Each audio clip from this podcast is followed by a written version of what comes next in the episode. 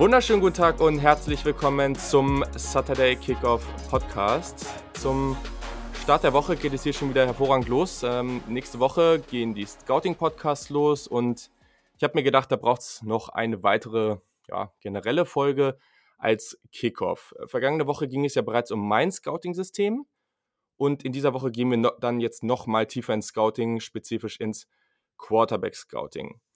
Genau, gerade beim Thema Draft verändert sich die Zielgruppe dieses Podcasts ja auch nochmal etwas. Daher folgt dem Podcast gerne unter @saturdaykick auf Twitter und Instagram. Bei Fragen oder Feedback schreibt mir auch gerne auf einen Kanälen oder natürlich per Mail an saturdaykick@gmail.com. Außerdem, ich erwähne es natürlich relativ häufig, aber helfen Reviews auf Apple Podcasts immer sehr, dass noch mehr Leute von diesem Projekt erfahren. So, damit wollen wir natürlich aber auch gleich starten. Ich habe natürlich einen Gast, denn äh, das Thema wäre natürlich jetzt langweilig, wenn ich da nochmal alleine drüber sprechen würde. Dieser war in der vergangenen Offseason bereits zu Gast und ist seitdem weiterhin sehr, sehr, sehr erfolgreich gewesen, Deutschland zu einem schlaueren Footballland zu machen. Er ist äh, Buchautor, der Zone-Kommentator, NFL-Resortleiter bei Spox und Co-Host des Downset Talk Podcast. Ich freue mich sehr, dass Adrian Franke heute mal wieder am Start ist. Moin Adrian, wie geht's dir? Servus, schönen guten Tag. Ja, vielen Dank für die Einladung. Mir geht's eigentlich ganz gut. Ähm, so der, der etwas, ich habe es ja gerade schon im Vorgespräch gesagt, der etwas ruhigere ja. Part ähm, des Jahres angefangen. Nicht der richtig ruhige Part, das ist dann so ab Mai ungefähr. Ja. Aber ähm, ich bin jetzt natürlich auch in, in der in der Draft-Tape-Analyse. Ähm, ich bin ja quasi genau die Zielgruppe, die du gemeint hast, weil ich College Football während der Saison halt echt nur am Rande verfolge und dann ja. so ab, ab Ende Januar, Anfang Februar dann anfangen, ähm, ja, wirklich ins Detail mir halt einzelne Spieler anzuschauen. Das heißt, ich entdecke auch neue oder Spieler komplett neu, die ich halt vielleicht noch nie habe spielen sehen. Ähm, und das ist jetzt so meine, mein Alltag. Klar, Free Agency kommt dann jetzt auch noch mit dazu, aber ähm, es ist halt alles so ein bisschen terminlich flexibler, sagen wir es mal so. Keine mhm. Nachtschichten, ähm, keine, jetzt erstmal für mich keine, keine München-Trips die nächsten, die nächsten Wochen. Insofern alles so ein bisschen, bisschen entspannter.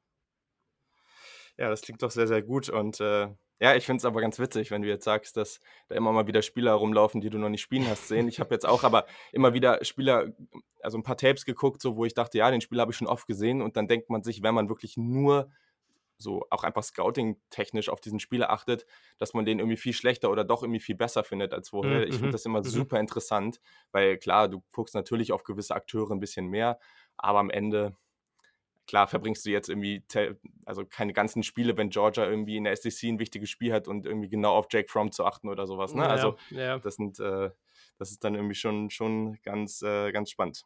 Genau. Cool. Äh, ja, wir haben auch gerade schon ein bisschen darüber geredet, über das Thema XFL, dass wir da beide so semi stark interessiert dran es, sind. Ja, es fehlt einfach die Zeit. Das ist halt echt äh, ja. das Ding. Ich, also wirklich der, der, der ganz, ganz, äh, ganz streberhaft, als die Spiele am Samstagabend liefen, habe ich halt wirklich College-Tape geschaut währenddessen. Und ich habe es also auf Social Media dann so ein bisschen Twitter nebenher ja. aufgehabt und ab und zu mal was gesehen. Aber ähm, es ist halt dadurch, dass ich halt College Football nicht verfolge, hat halt, also hat Vor- und Nachteile, glaube ich. Ich habe halt wenig vorgefertigte Meinungen über Spieler. Ja. Auf der anderen Seite ja. kenne ich halt auch kaum Spieler. Ähm, habe halt ganz wenig nur gesehen von den Spielern und, und das heißt, es ist halt doch dann viel Arbeit bis, äh, bis zum Draft. Also letztes Jahr hatte ich, hm. glaube weit über, über 200 Tapes am Ende geschaut und halt auch analysiert und das ist ja dann nun mal, ähm, das Analysieren dauert ja halt dann doch nochmal länger, als es einfach nur sich das Tape anzuschauen. Definitiv. Da, da geht halt brutal viel Zeit rein. Und ähm, deswegen, ja, ist da, ist, da, ist da einfach nicht die Kapazität, jetzt für gleich die nächste Liga äh, zu verfolgen. Das, äh, das verstehe ich auf jeden Fall. Aber ist halt auch, also, also auf der einen Seite finde ich das Projekt ganz cool, aber gleichzeitig finde ich gerade diese Zeit jetzt, jetzt und eigentlich auch dann, wenn Draft und Free Agency und alles rum ist, sehr, sehr wichtig, weil das ist auch so die Zeit, man kann sich mal in Ruhe Zeit nehmen, Tapes zu gucken und also für mich ist das auch mhm. eine total lehrreiche Zeit immer. Also, weil man sich dann eben auch, dann, dann guckt man sich hier mal was an, da mal was an, liest dann vielleicht noch was, was andere Leute zu Spielern für Meinung haben oder wie andere Leute an Scouting rangehen. Mhm. mhm. Und äh, das ist halt auch echt eine Zeit, wo man sehr, sehr viel lernen kann und vielleicht auch mal die Zeit dafür hat ein bisschen, ähm, ja, weil nicht genau. andauernd irgendwie Spiele laufen und sowas. Das ist halt schon irgendwie auch echt, echt cool. So. Und genau, das wollen wir wahrscheinlich, also im Endeffekt wollen wir genau das heute auch machen, weil im Idealfall lernen heute der, lernt der ein oder andere heute auch ein bisschen was von dem, was wir hier besprechen. Wenn nicht, dann äh, okay, dann kennt ihr euch schon äh, sehr, hoffentlich sehr, sehr gut aus. Aber genau, also was ist der Plan für heute? Wir gucken heute nochmal deutlich detaillierter auf das Thema Quarterback Scouting. Absolut eine Wissenschaft für sich und wir wissen alle perfekt, zum Beispiel am Beispiel Mahomes, können wir das gut darstellen. Wir liegen sehr, sehr oft deutlich daneben. Zumindest lag ich sehr, sehr deutlich daneben. Einige andere auch. Es gab vielleicht auch die ein oder an, den einen oder anderen, der da irgendwie den einigermaßen hoch hatte, aber ich hatte ihn sehr, sehr tief. Ähm, aber genau, ist natürlich die vielleicht faszinierendste und einflussreichste Position in allen Teamsportarten. Daher gehen wir einfach mal zusammen unsere Checkliste durch, was uns beim Scouting wichtig ist. Ähm, ganz wichtiger Teil dieses Podcasts ist aber auch die, oder dieser Folge ist eben auch die Veränderung auf der Position zu analysieren. Also ich denke, das können wir dann sehr, sehr schön bei den einzelnen Aspekten machen. Wahrscheinlich muss man dabei immer wieder verschiedene Aspekte zusammen sehen. Ähm, so ganz isoliert ist das irgendwie ja alles nicht möglich, aber das kriegen wir dann schon irgendwie hin. Daraus ziehen wir dann noch gewisse Lektionen, die wir dann in den kommenden Wochen und Monaten auf die diesjährige Draft Class anwenden können. Genau, also wir gehen einfach die verschiedenen Aspekte durch und sprechen dann einfach mal drüber und gucken, was sich da in den letzten Jahren so verändert hat.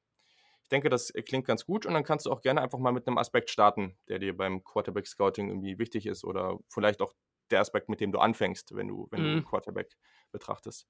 Ja, ich habe mir irgendwann äh, vor ein, zwei Jahren habe ich mir mal so eine grobe Liste erstellt, um zu mhm. einfach mal so, ein, so, eine Checkliste quasi so ein bisschen zu haben. Also jetzt nicht so, dass ich die jetzt äh, total detailliert abarbeite und, und jedes dann so ein Häkchen drin, dahinter setze, aber einfach um das mal bewusst zu machen, worauf ich eigentlich achte und was mir halt auch am wichtigsten ist bei, bei Quarterback Play. Ähm, man kann dann immer noch völlig daneben hauen, ist auch klar. Ist, äh, man kann Sachen komplett falsch einschätzen, überhaupt keine Frage. Aber um es mal so ein bisschen eben ja, zu priorisieren, vielleicht. Und der erste mhm. Punkt, den ich mir, den ich mir aufgeschrieben habe, das, das, was ich am meisten darauf achte, was mir am wichtigsten ist, erstmal, ähm, sind Accuracy und Antizipation. Also kann der, der Quarterback, bringt er den Ball da, wo er ihn hinbringen will, konstant akkurat hin und wirft er Pässe, bevor der Receiver offen ist. So diese Kombination aus den zwei Sachen. Und da ähm, habe ich halt auch so ein bisschen mich dann damals reingearbeitet, eben um, um, auch so ein bisschen eine Priorisierung zu erstellen. Und wenn man sich auch anschaut, was Coaches über die Spieler sagen und auch einfach mal die Entwicklung von Spielern anschaut. Also, ähm, dass du eben Accuracy kaum noch verbessern kannst. In den allermeisten Fällen. Es gibt immer Ausnahmen. Ähm, Lamar Jackson wäre zum Beispiel so eine Ausnahme diese Saison, aber Accuracy vom College zur NFL wird selten gravierend besser und gleichzeitig werden ja die Passfenster in der NFL in aller Regel kleiner. Das heißt, mhm. es wird tendenziell auch noch schwieriger. Also die Accuracy muss besser werden, ähm, um überhaupt das Level zu halten, vielleicht, was man im College hatte. Und bei den wenigsten wird die Accuracy so besser, dass es eine positive, dass man eine positive Entwicklung feststellen würde, was ähm, was den Passer als Passer angeht. Und da kann man auch in der Geschichte zurückblicken, wenn man auf einen Bill Walsh zum Beispiel schaut, wie der mit seinen Quarterbacks gearbeitet hat. Und das dann geht dann auch gleich in einen anderen Punkt über, auf den ich da mittlerweile sehr, sehr achte, ähm, ist wirklich die, die Beinarbeit von einem Quarterback. Also ja. Bill Walsh war ja jemand, der, der in, in, in absurdesten Details auf die Füße geachtet hat, wie die Füße stehen, wie der Dropback durchgeführt wird, welche, ob, in welcher Bein, äh, wie viel Platz zwischen den Beinen ist, wenn, wenn der Pass erfolgt, wo die Füße stehen, wenn der Pass, wenn er den Ball wirft, all diese Sachen. Ähm, und letztlich ist es ja so, die Füße von einem Quarterback müssen halt synchron sein mit seinen Reads und dem Pocket Movement insgesamt. Wenn er sich mhm. bewegt, ist er in, in Wurfposition, kann er den Ball anbringen. Wenn er dann den Ball wirft, wie stehen die Füße? Und das war zum Beispiel was, was, äh, was ich bei Lamar Jackson damals gesagt hatte vor seinem Draft. Diese, diese Accuracy-Wackler, die er halt hatte, waren halt eigentlich viel auch, wo man es auf die, auf die Beinarbeit ähm, runterbrechen konnte. Also der, bei ihm war es ja so, dass mhm. die, dass die Plattform extrem eng war, also dass die Füße extrem nah beieinander standen häufig.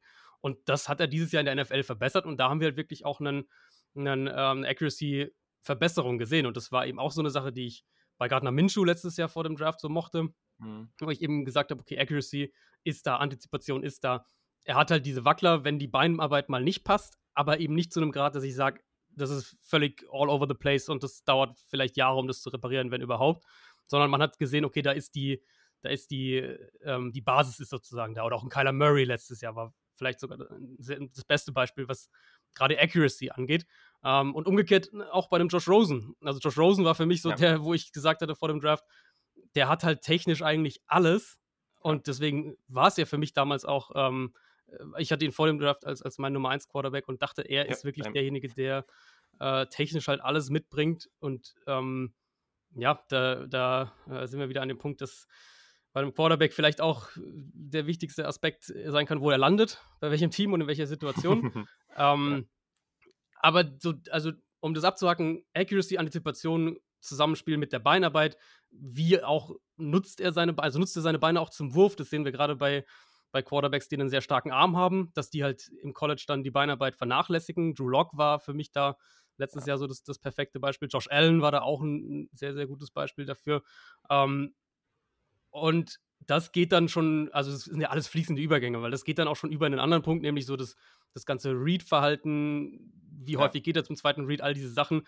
Und dann eben, wie macht er das? Also ist der Körper in Wurfposition, sind die Füße in Bewegung? Wenn der zweite Read offen ist, kann er den Ball dann auch sofort hinbringen. Also all diese Sachen spielen dann, spielen dann da wieder eine Rolle. Aber Accuracy, Antizipation und Beinarbeit, soweit man es halt beurteilen kann, als ja immer noch letztlich Laie, ähm, das sind so die Sachen, auf die ich mit als erstes achte. Also ich finde es immer, man muss immer aufpassen, dass man sich nicht selbst zu sehr, ähm, zu sehr von den ersten Takes beeinflussen lässt oder von den ersten Sachen, die man mhm. sieht. Aber wenn halt irgendwie ein Quarterback, wenn ich das erste Tape anschaue und da ist irgendwie die Hälfte der Pässe ist äh, ungenau und, und irgendwie die Mechanics sehen schlecht aus, dann, dann ist es schon irgendwie ein ziemlicher Abturner. Schön gesagt. ja, ja, also äh, ja, es ist schon sehr viel, also also stimme ich auf jeden Fall mega zu. Und das ist auch dieser Punkt. Also, und das ist auch, ich glaube, also da kann man auch nochmal kurz zu Mahomes zurückgehen. Also da sind mehrere Punkte dabei, die eben auch ein großer Grund für mich waren. Also als allerwichtigstes ist das, was du eben gesagt hast, auch die Situation, in die der Quarterback kommt. Also mhm ein Tom Brady, also es gibt nicht den perfekten, also es gibt einfach nicht den perfekten Quarterback. Also ein Tom Brady zum Beispiel, der ist ja auch eigentlich in so vielen Sachen extrem limitiert einfach. Also mhm. äh, athletisch und, und auch wenn er von, von, von seiner Armstrength her und solchen ganzen Geschichten, in anderen Systemen hätte das sicherlich überhaupt nicht geklappt. Vor allem nicht als sechs, also als Sechs-Runden-Pick. Hätte wahrscheinlich nie die Chance bekommen, so, ne? Und da hat es halt geklappt, so. Das ist das perfekte Beispiel dafür. Und also bei Mahomes, die Fußarbeit, ne, also das hat mich so, also ich war so unsicher, was seinen Fuß angeht, weil er hat, er hat natürlich das Ding das Feld runtergeschleudert wie kein zweiter, aber ja. gleichzeitig hat er dann da irgendwie, also die Füße, die Base war so eng ganz oft, ne, dann ist er da irgendwie rumgescrambled, mega die komische Base gehabt oft, alle haben die ganze Zeit nur über seinen starken Arm geredet, aber ein starker Arm also den Ball weites Feld runterwerfen, so auf Madden ist das vielleicht ganz cool, aber gleichzeitig ist es halt, also das bringt dir am Ende, also wie oft brauchst du das wirklich? Also ich glaube, bei Arm Strength ist es halt nur wichtig, wenn die Accuracy mhm. auch stimmt, weil du das mhm. Allerwichtigste ist es doch, den Ball in kleine Fenster zu bekommen. So, das, was teilweise ja. notwendig ist. So, das ist ja der große Punkt dabei. Und das ja, gut, ne? Hat sich jetzt herausgestellt, dass er das ganz gut kann.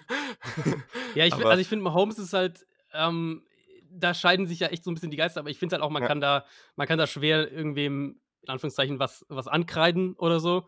Ähm, also ich war ja tatsächlich jemand, der Mahomes mochte. Der war mein Nummer 1 mhm. Quarterback mhm. vor dem Draft.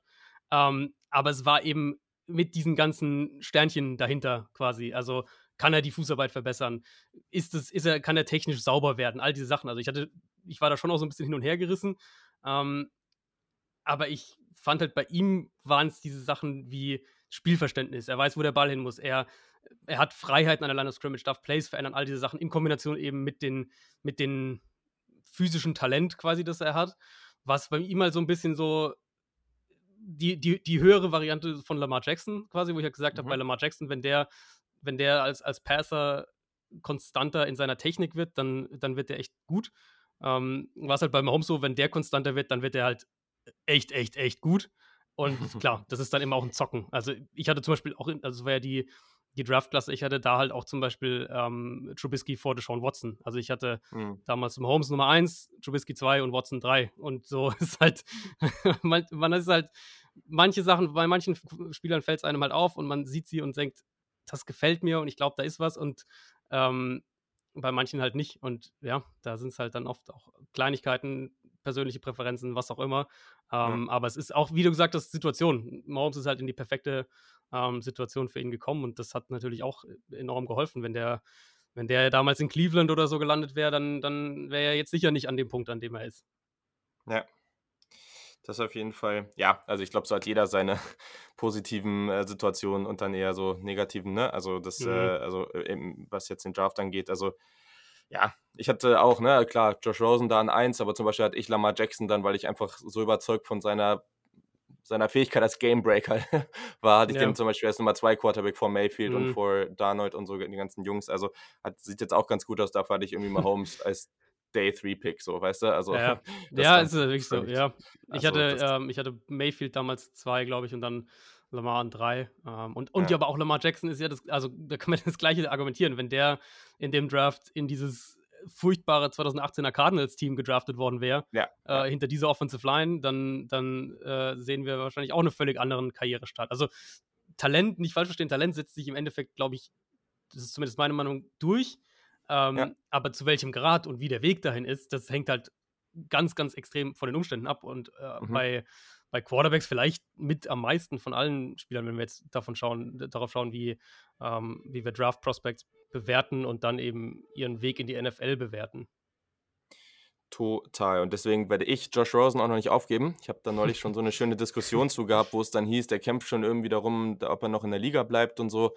Ähm, ja, also fände ich jetzt noch ein bisschen früh, weil das ist, also es gibt so viele gute Beispiele. Drew Brees, der hat auch irgendwie zwei Jahre am Anfang gehabt, wo der echt überhaupt nicht gut war und so. Also muss den Leuten auch schon ein bisschen Zeit wenigstens geben. Also ähm, mhm. kommst du als halb Teenager irgendwie in die Liga, so Josh Rosen kommt noch dazu, dass er bei UCLA auch nur katastrophale Situationen um sich herum hatte. Also eigentlich hatte er noch nie eine gute Situation um sich herum. Das muss man vielleicht auch, oder Highschool vielleicht, aber da, danach eigentlich nicht. Das muss man vielleicht auch mal so sehen. Ähm, ja. Aber du hast eben noch einen ganz wichtigen Aspekt gesagt, den würde ich nochmal kurz ähm, reinwerfen. Mitchell Trubisky, großer Punkt bei ihm war ja, dass er praktisch dieses One-Hit-Wonder out of North mhm, Carolina mhm. war. Er hat nur ein Jahr wirklich äh, als Starter gehabt ähm, und es war viel, also klar hat man das Talent gesehen, das sah teilweise sehr, sehr gut aus. Ich meine, das war auch irgendwie, dass vier Half-Reads, äh, Half-Field-Reads nur dabei waren mhm. und so, da musste man sich mal so ein bisschen gucken, hm, okay, wie viel kann er wirklich jetzt gleich kontributieren und so, aber ähm, gleiche Situation haben wir ja dieses Jahr mit Joe Burrow. So, Joe Burrow hat natürlich eine etwas andere Saison gespielt als ein ähm, als ein Mitch Trubisky, das muss man natürlich auch sagen. Aber mhm. Joe Burrow war natürlich jetzt zwei Jahre Starter. Letztes Jahr war er aber sehr, sehr durchschnittlich. Also wer dieses Jahr hat ihn wahrscheinlich keiner irgendwie vor der fünften, sechsten Runde gesehen und auf einmal spielt er dieses Jahr. Mhm. Wie gehst du daran? Was sind da so deine Gedankengänge? Ist dir das total egal oder ja, spielt das überhaupt irgendeine Rolle? Also ist mir also egal nicht, aber ich hat eine hinter, hintergeordnete Priorität für mich, ähm, mhm. weil ich dann halt immer versuche zu sehen, was, also ich versuche halt das zu analysieren, was er halt gespielt hat. Ähm, ist ja bei Kyler Murray zum Beispiel ähnlich gewesen letztes Jahr, der hatte ja auch nur das eine Jahr, äh, also das eine Jahr so richtig, wo er so richtig gespielt hat. Ja. Und ähm, dann eben, und da hilft es dann halt wieder, dazu, oder hat es mir sehr geholfen, für mich einfach diese, diese Parameter zu erstellen, diese Liste mit, mit so acht, neun, neun Punkte sind insgesamt, wo ich halt, die ich halt dann so, so ein bisschen abarbeiten kann oder zumindest als Orientierung nutzen kann, ähm, mhm. um zu schauen, was überträgt sich denn. Und wenn das, sagen wir jetzt, es ist ein Quarterback, der äh, in der Offense spielt, die extrem Quarterback-freundlich ist und nicht viel von ihm verlangt und es sind viele simple Sachen, all, so, all diese Geschichten, viele, viele Screens, Run-Pass-Options, One-Read-Plays, solche Sachen. Ähm, und dann sieht er darin vielleicht gut aus, dann sage ich, okay, das, das, ist zwar gut, dass er darin gut aussieht, besser als nicht, aber ähm, das wird sich halt nur zu einem gewissen Grad übertragen. Und bei einem Spieler jetzt bei Kyler Murray zum Beispiel fand ich, was jetzt dann relativ klar, okay, der hat halt das Talent, was sich auch auf die NFL überträgt, mit Accuracy, was wir ja gerade hatten, mit mit Beinarbeit, die Athletik, die ich jetzt relativ gering nur werte oder, oder relativ spät erst in, in meiner Prioritätenliste werte, aber die hat er auch. Ähm, die Technik, er hat halt eine super Technik, Wurf, Wurfbewegung, Release, all ja. diese Sachen, ja. kommen wir gleich dann im Detail noch drauf. Ähm, das war halt alles da. Und bei Trubisky, wie gesagt, ich hatte ihn als mein, dann mein Nummer 2 Quarterback in dem Draft, war es eben dieses, das Potenzial ist da, mh, mm, aber die Limitierungen sind zum Teil halt auch sichtbar. Und das war, was du gerade gesagt hast, eine, eine Offense mit viel Half-Field-Reads, wo er nicht das Feld lesen musste, wo äh, er Probleme hatte, Blitzer zu erkennen, wo, wo er mhm. eben auch viel mit Run-Pass-Options gearbeitet hat in der Offense, all diese Sachen. Ähm, und das ist halt bei einem Joe Burrow, finde ich dann wiederum ganz anders. Der hat halt die Sachen, die sich auf die NFL übertragen, mit ja. Pocket-Verhalten, mit Accuracy, mit dem, dem dem Antizipieren von, von äh, Pässen, also dass er Receiver, wie man ja sagt, frei werfen kann, solche Sachen. Das sind dann bei ihm wieder erkennbar und ich finde, da spielt dann die Sample Size. Klar, es wäre es mir lieber, wenn er jetzt drei Jahre auf dem Level gespielt hätte äh, ja. oder man würde sich wohler damit fühlen. Aber solange man die Sachen erkennt, die sich, glaub, wo, wo man glaubt, dass die sich konstant auf die NFL übertragen lassen, ähm, gebe ich dem er hat jetzt nur ein Jahr auf dem Level gespielt oder hat drei Jahre gespielt, gebe ich dem jetzt gar nicht so viel Bedeutung. Okay. Mhm. Okay, äh, ganz kurz, kleiner Disclaimer an der Stelle für alle, die teilweise verwirrt sind, oder ich bin gerade immer ein bisschen verwirrt. Wir verwenden hier viele englische Worte und ich habe letzte Woche ausschließlich Englisch gesprochen, falls ich mal irgendwie komisch rede. äh, Ignoriert es einfach. ähm, genau. Und jetzt würde ich das gerne aber nochmal von der anderen Seite aufrollen, weil da ist Jordan Love dieses Jahr ein sehr, sehr gutes Beispiel. Mhm. Ich habe schon ein bisschen was von dir auf Twitter gelesen. Du warst äh, eher kritisch. Ähm, ja. Mal gucken, ob wir irgendwann später dieses Jahr äh, oder vom Draft nochmal irgendwie zusammen sprechen, weil ich glaube, da könnten wir uns äh, etwas äh, gegenteilige Pole aufeinandertreffen.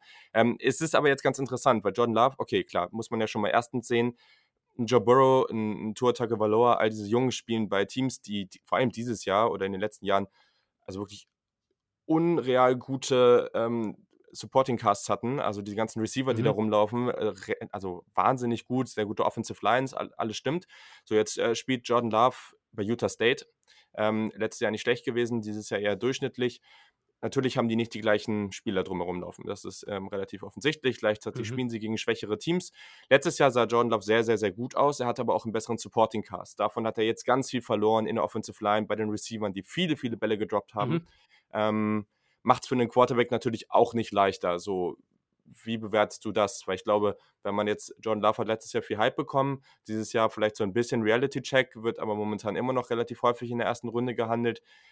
Spielt das jetzt irgendwie eine Rolle oder guckst du da auch nur vermehrt aufs letzte Jahr?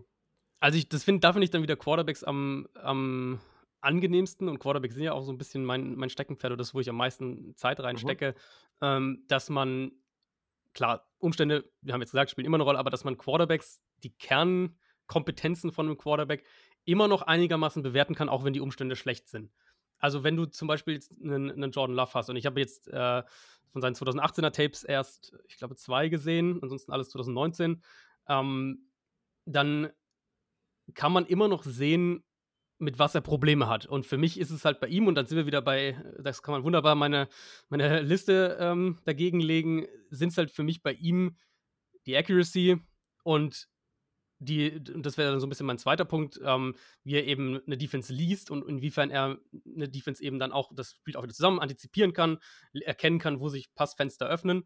Ähm, ich habe jetzt übers Wochenende John Love und Anthony Gordon von Washington State geschaut. Mhm, und mhm. Gordon ist halt so das Beispiel, der weiß halt genau, wo der Ball hin muss. Der erkennt genau, wo eine, eine Zone-Defense gespielt wird. Der weiß genau, wann da sein Receiver frei sein wird. Der wirft den Ball, bevor der Receiver frei ist, in den Raum sozusagen. Ja. Ähm, und bei Love ist eben mein Eindruck, dass er extreme Probleme damit hat, das Spiel zu lesen. Und das kann man von außen betrachtet nur zu einem gewissen Grad bewerten, überhaupt keine Frage. Ähm, aber er hat halt für mich zu viele Pässe, die in Coverage fliegen oder wo er nicht erkennt, vielleicht, was die Defense macht oder den Ball zumindest so wirft, als würde er es nicht erkennen. Und dann eben ähm, die Accuracy. Die Accuracy bei, bei Love ist für mich extrem inkonstant, wo er auch einfach wirklich Blackouts hat, äh, wo, wo er offene ja. Receiver einfach verfehlt oder, oder deutlich überwirft.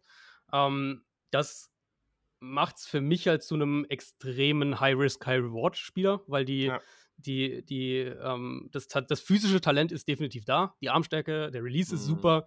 Äh, also sowas, wenn wir bei den technischen Sachen wieder sind, das ist eigentlich bei ihm da. Aber im Prinzip die ersten beiden Punkte auf meiner, auf meiner Liste, Accuracy, Antizipation und dann eben so dieses ganze Processing, Defense lesen ja, und wissen, ja. wo mit dem Ball hingeht, ist halt bei mir bei ihm auf der negativen Seite. Und da bin ich dann eben, wenn ich dann, wenn ich dann in meinen Parametern bleibe, dann muss ich da halt schon auch skeptischer sein. Und ich habe jetzt bisher fünf Quarterbacks gesehen, äh, also ausführlicher gesehen für diese Draftklasse. Und ich schätze, dass Lauf im Endeffekt irgendwo mein Nummer fünf oder sechs Quarterback für diesen Draft dann mhm. sein wird. Ja, okay, das macht Sinn. Und das ist auch ganz interessant, wenn du jetzt Gordon und Love vergleichst, weil der ein oder andere Spieler, also falls ihr Jordan Love noch nicht gesehen habt, das ist an sich, was macht schon Spaß, dem beim Werfen zuzugucken, weil mhm. der hat einfach wirklich einen schönen Release und, und teilweise ja. auch haut der absolut absurde, absurde Pässe raus. Also gerade, ich glaube, im Nevada-Spiel war es da teilweise wirklich ähm, von der linken Hashmark an die rechte Außenseite, mhm. äh, Seitenlinie wirklich absurd gute Würfe, aber hat natürlich auch teilweise Dinger dabei, wo der auch Linebacker übersieht und all diese ganzen Krams. Also äh, auch wirklich schwierige Würfe dabei. Ähm, dann hast du natürlich dann mit der, mit der Arm Strength auch Situationen, wo du vielleicht mal ein bisschen später mit deinem Processing Speed dran sein kannst und trotzdem kommt der Ball noch an. Ein Gordon kommt da vielleicht nicht mit hin. Da wirft er aber, da hat er teilweise absurde Touchpässe mit drin, ne? wo der den Ball halt einfach mhm. super hoch einfach da rein lobt ja, praktisch. Ja. Und der Receiver ist halt irgendwann da, wenn der Ball halt da ist. Ne? ist halt auch ja, nice. Also, genau. ähm, und das ist halt, ja, ja, ich glaube, das ist halt auch, kommt echt stark darauf an, wie du deine Offense dann da halt auch aufziehen willst und so. Aber ich, das macht auf jeden Fall sehr viel Sinn. Ähm, und mal gucken, vielleicht muss ich mir den da auch nochmal genau angucken. Ich finde das auch immer ganz cool, weil gerade es ist halt wichtig, wirklich auch bei seinen eigenen Parametern zu bleiben, weil am Ende, also nur weil jemand anderes das jetzt sagt, heißt das ja noch lange nicht, dass es dann richtig ist, so, ne? Aber gleichzeitig, ähm, nee, nee, ne? also ganz allgemein einfach für, für ja, andere, jetzt, ja. die, die das auch noch nicht gemacht haben oder so. Ähm, aber am Ende ist es dann halt auch immer spannend. Man guckt sich einen Spieler an und dann höre ich jetzt das von dir. Okay, gut, die und die Sachen sind mir vielleicht nicht so stark aufgefallen. Vielleicht muss ich mir noch mal ein anderes Tape angucken. Vielleicht mhm. muss man dann irgendwie noch mal zurückgehen und noch mal die Sachen irgendwie überprüfen. Und wenn man bei seiner Meinung bleibt, vollkommen okay. Aber ich glaube, das ist dann auch immer irgendwie ganz cool, wenn man, nachdem man einen Spieler gescoutet hat, dann mhm. sich noch mal andere Meinungen einholt, um dann noch mal das irgendwie gegen zu checken. Ich glaube, es ist wichtig, dass man vorher nicht zu viel über den Spieler weiß, was teilweise schwer ist. Aber ja, das ist für dich vielleicht teilweise der Vorteil. Aber ja, ja ja, das, ähm, genau. Ja, und, und niemals vergessen, dass niemand weiß, was im Draft ja, passiert. Genau. Also nicht nur, nicht nur, was im Draft passiert, sondern was mit den Prospects passiert. Niemand ja. weiß das. Ähm, man kann noch so gute Analysen haben und im Endeffekt ist man wahrscheinlich trotzdem in ungefähr 50 Prozent der Fälle daneben. Ja. Also, äh, wenn, wenn das jemand wüsste, dann würde der sehr, sehr viel Geld von NFL-Teams bekommen. ähm, und wie wir auch alle, wie jeder weiß, draften NFL-Teams auch sehr, sehr inkonstant und sehr fehlerhaft und es gibt eigentlich kaum, oder es gibt eigentlich kein Team über eine große Sample Size jetzt über viele Jahre gesehen, das wirklich gut draftet. Teams haben mal einen guten Draft und dann haben sie auch ja. mal wieder einen schlechten Draft. Deswegen, ähm, das ist ja auch irgendwie der, der Spaß an der Sache. Es ist ja letztlich geht es ja darum, wie, wie man halt Spieler einschätzt und da, da können die Meinungen ja ganz, ganz unterschiedlich sein und, und man kann nicht sagen, der eine hat jetzt mehr Recht oder häufiger Recht als der andere, sondern das pendelt sich wahrscheinlich irgendwie im Endeffekt über eine groß genug Sample Size pendelt sich das alles ein. Ganz genau. Gerade auch auf Twitter und so, da, ne, also an alle Ja, Leute da ja. draußen entspannt bleiben und einfach nicht sagen, ich habe recht und äh, weil ich jetzt irgendwie ein bisschen mehr oder weniger weiß, so ist das, sondern einfach äh, offen bleiben und dann teilweise muss man einfach sagen, agree to disagree und das ist äh, auch überhaupt nicht schlimm. Das, das ist, das gehört ja auch Mhm. irgendwo dazu. Und der andere Aspekt, den wir überhaupt nicht einschätzen können, also es ist für mich, also ich, ja, nicht beurteilen ist falsch, aber wenn ich Rankings aufstelle, beurteile ich zum einen nicht die Verletzungssituation, weil ich sie nicht ganz genau, weil wir nicht genug darüber wissen, beziehungsweise ich stelle meine Rankings auf und am Ende, zum Beispiel bei Tuas, gutes Beispiel dieses Jahr, ich ranke ihn erstmal so, wie ich ihn auf dem Feld sehe und wenn wir irgendwann nochmal einen Mockdraft oder sowas machen, dann kann man immer nochmal sagen, okay, wir wissen jetzt das und das, deswegen ziehe ich ihn da jetzt nicht, das wäre mir zu risky. Aber der große andere Aspekt ist die Persönlichkeit. Also wir wissen mhm. doch alle, wie wichtig es ist. Also der kann auf dem Feld noch so gut aussehen, wenn der Spieler XYZ in der NFL mit dem Druck nicht umgehen kann, was völlig okay und normal ist. Wie viele Leute haben einfach irgendwelche Situationen, wo sie einfach mit dem Druck nicht umgehen können und das darf man dann mhm. auch irgendwie nicht irgendwie negativ den anlegen oder so. Das ist halt einfach so also dann, dann können die noch so gut sein. Also, und das sind so Situationen, ja. das können wir überhaupt nicht einschätzen. Also, dazu sind wir viel zu weit weg und daher muss man da immer irgendwie ganz entspannt bleiben. Das, also, das kann ja fairerweise eigentlich niemand einschätzen. Also, die Coaches. Ja, klar, aber wenn die, ne, wenn die mit denen reden und so ihre Gespräche genau, mit denen haben, dann sind sie auf jeden Fall schon mal deutlich Eindruck. näher dran als wir. Also. Genau, die, also die, die Teams dann halt vor allem auch. Genau. Aber das wiederum kommt ja nicht nach außen. Also das kriegen wir ja, ja dann, ja. also das erfahren ja. wir dann dahingehend, ob sie ihn draften oder nicht, vielleicht. Ähm, aber so, also auch wenn wir jetzt sagen, äh, hier, keine Ahnung, Todd McShay oder, oder halt irgendwie die großen Draft-Analysten, Daniel Jeremiah in den USA, ähm, die haben dann hier und da ein besseres Bild, weil sie sich teilweise mal persönlich die, die, die Leute getroffen haben, aber wie die in der Kabine sind und wie die an der Seitenlinie sind, wenn wenn sie jetzt mit 20 Punkten hinten liegen und solches, das wissen sie ja auch nicht. Also da sind wir ja halt wieder bei dem Punkt, ähm, das kann man so nicht bewerten. Also wir haben es ja jetzt auch schon, dass die Leute, die, die halt sagen, irgendwie ein Justin Herbert ist kein guter Leader und, und äh, auch bei Gordon kommt, gibt es dieses Narrative ja zum Teil auch, dass der äh, nicht, nicht der Typ ist, der so ein Team mitreißt und solche Sachen. Ja, man muss, glaube ich, da aufpassen, dass man sich halt nicht zu sehr von Berichten lenken lässt. Das habe ich letztes Jahr bei mir auch selber gemerkt, weil, weil ja gerade mit, mit Kyler Murray vor dem Draft gab es ja. ja. die wildesten oh, Geschichten. Ja. ähm, und, und jetzt also, habe ich ihn äh, natürlich als, als Cardinals-Fan habe ich ihn jetzt ja dieses Jahr sehr intensiv verfolgt. Und alles, was man halt aus dem, aus dem Cardinals Locker-Room mitgekriegt hat, war halt so das genaue Gegenteil von diesem Bild. Ja. Und Josh Rosen war ähnlich. Josh Rosen, wo sie ja alle gesagt haben vor dem oh, Draft hier, Problem, bla bla bla. Und, und der war halt auch im, im Locker-Room also alles, was man mitgekriegt hat, wie gesagt, war halt das extrem krasse Gegenteil davon. Deswegen am besten versuchen, diese, äh, diese Persönlichkeitsanalysen irgendwie zu ignorieren.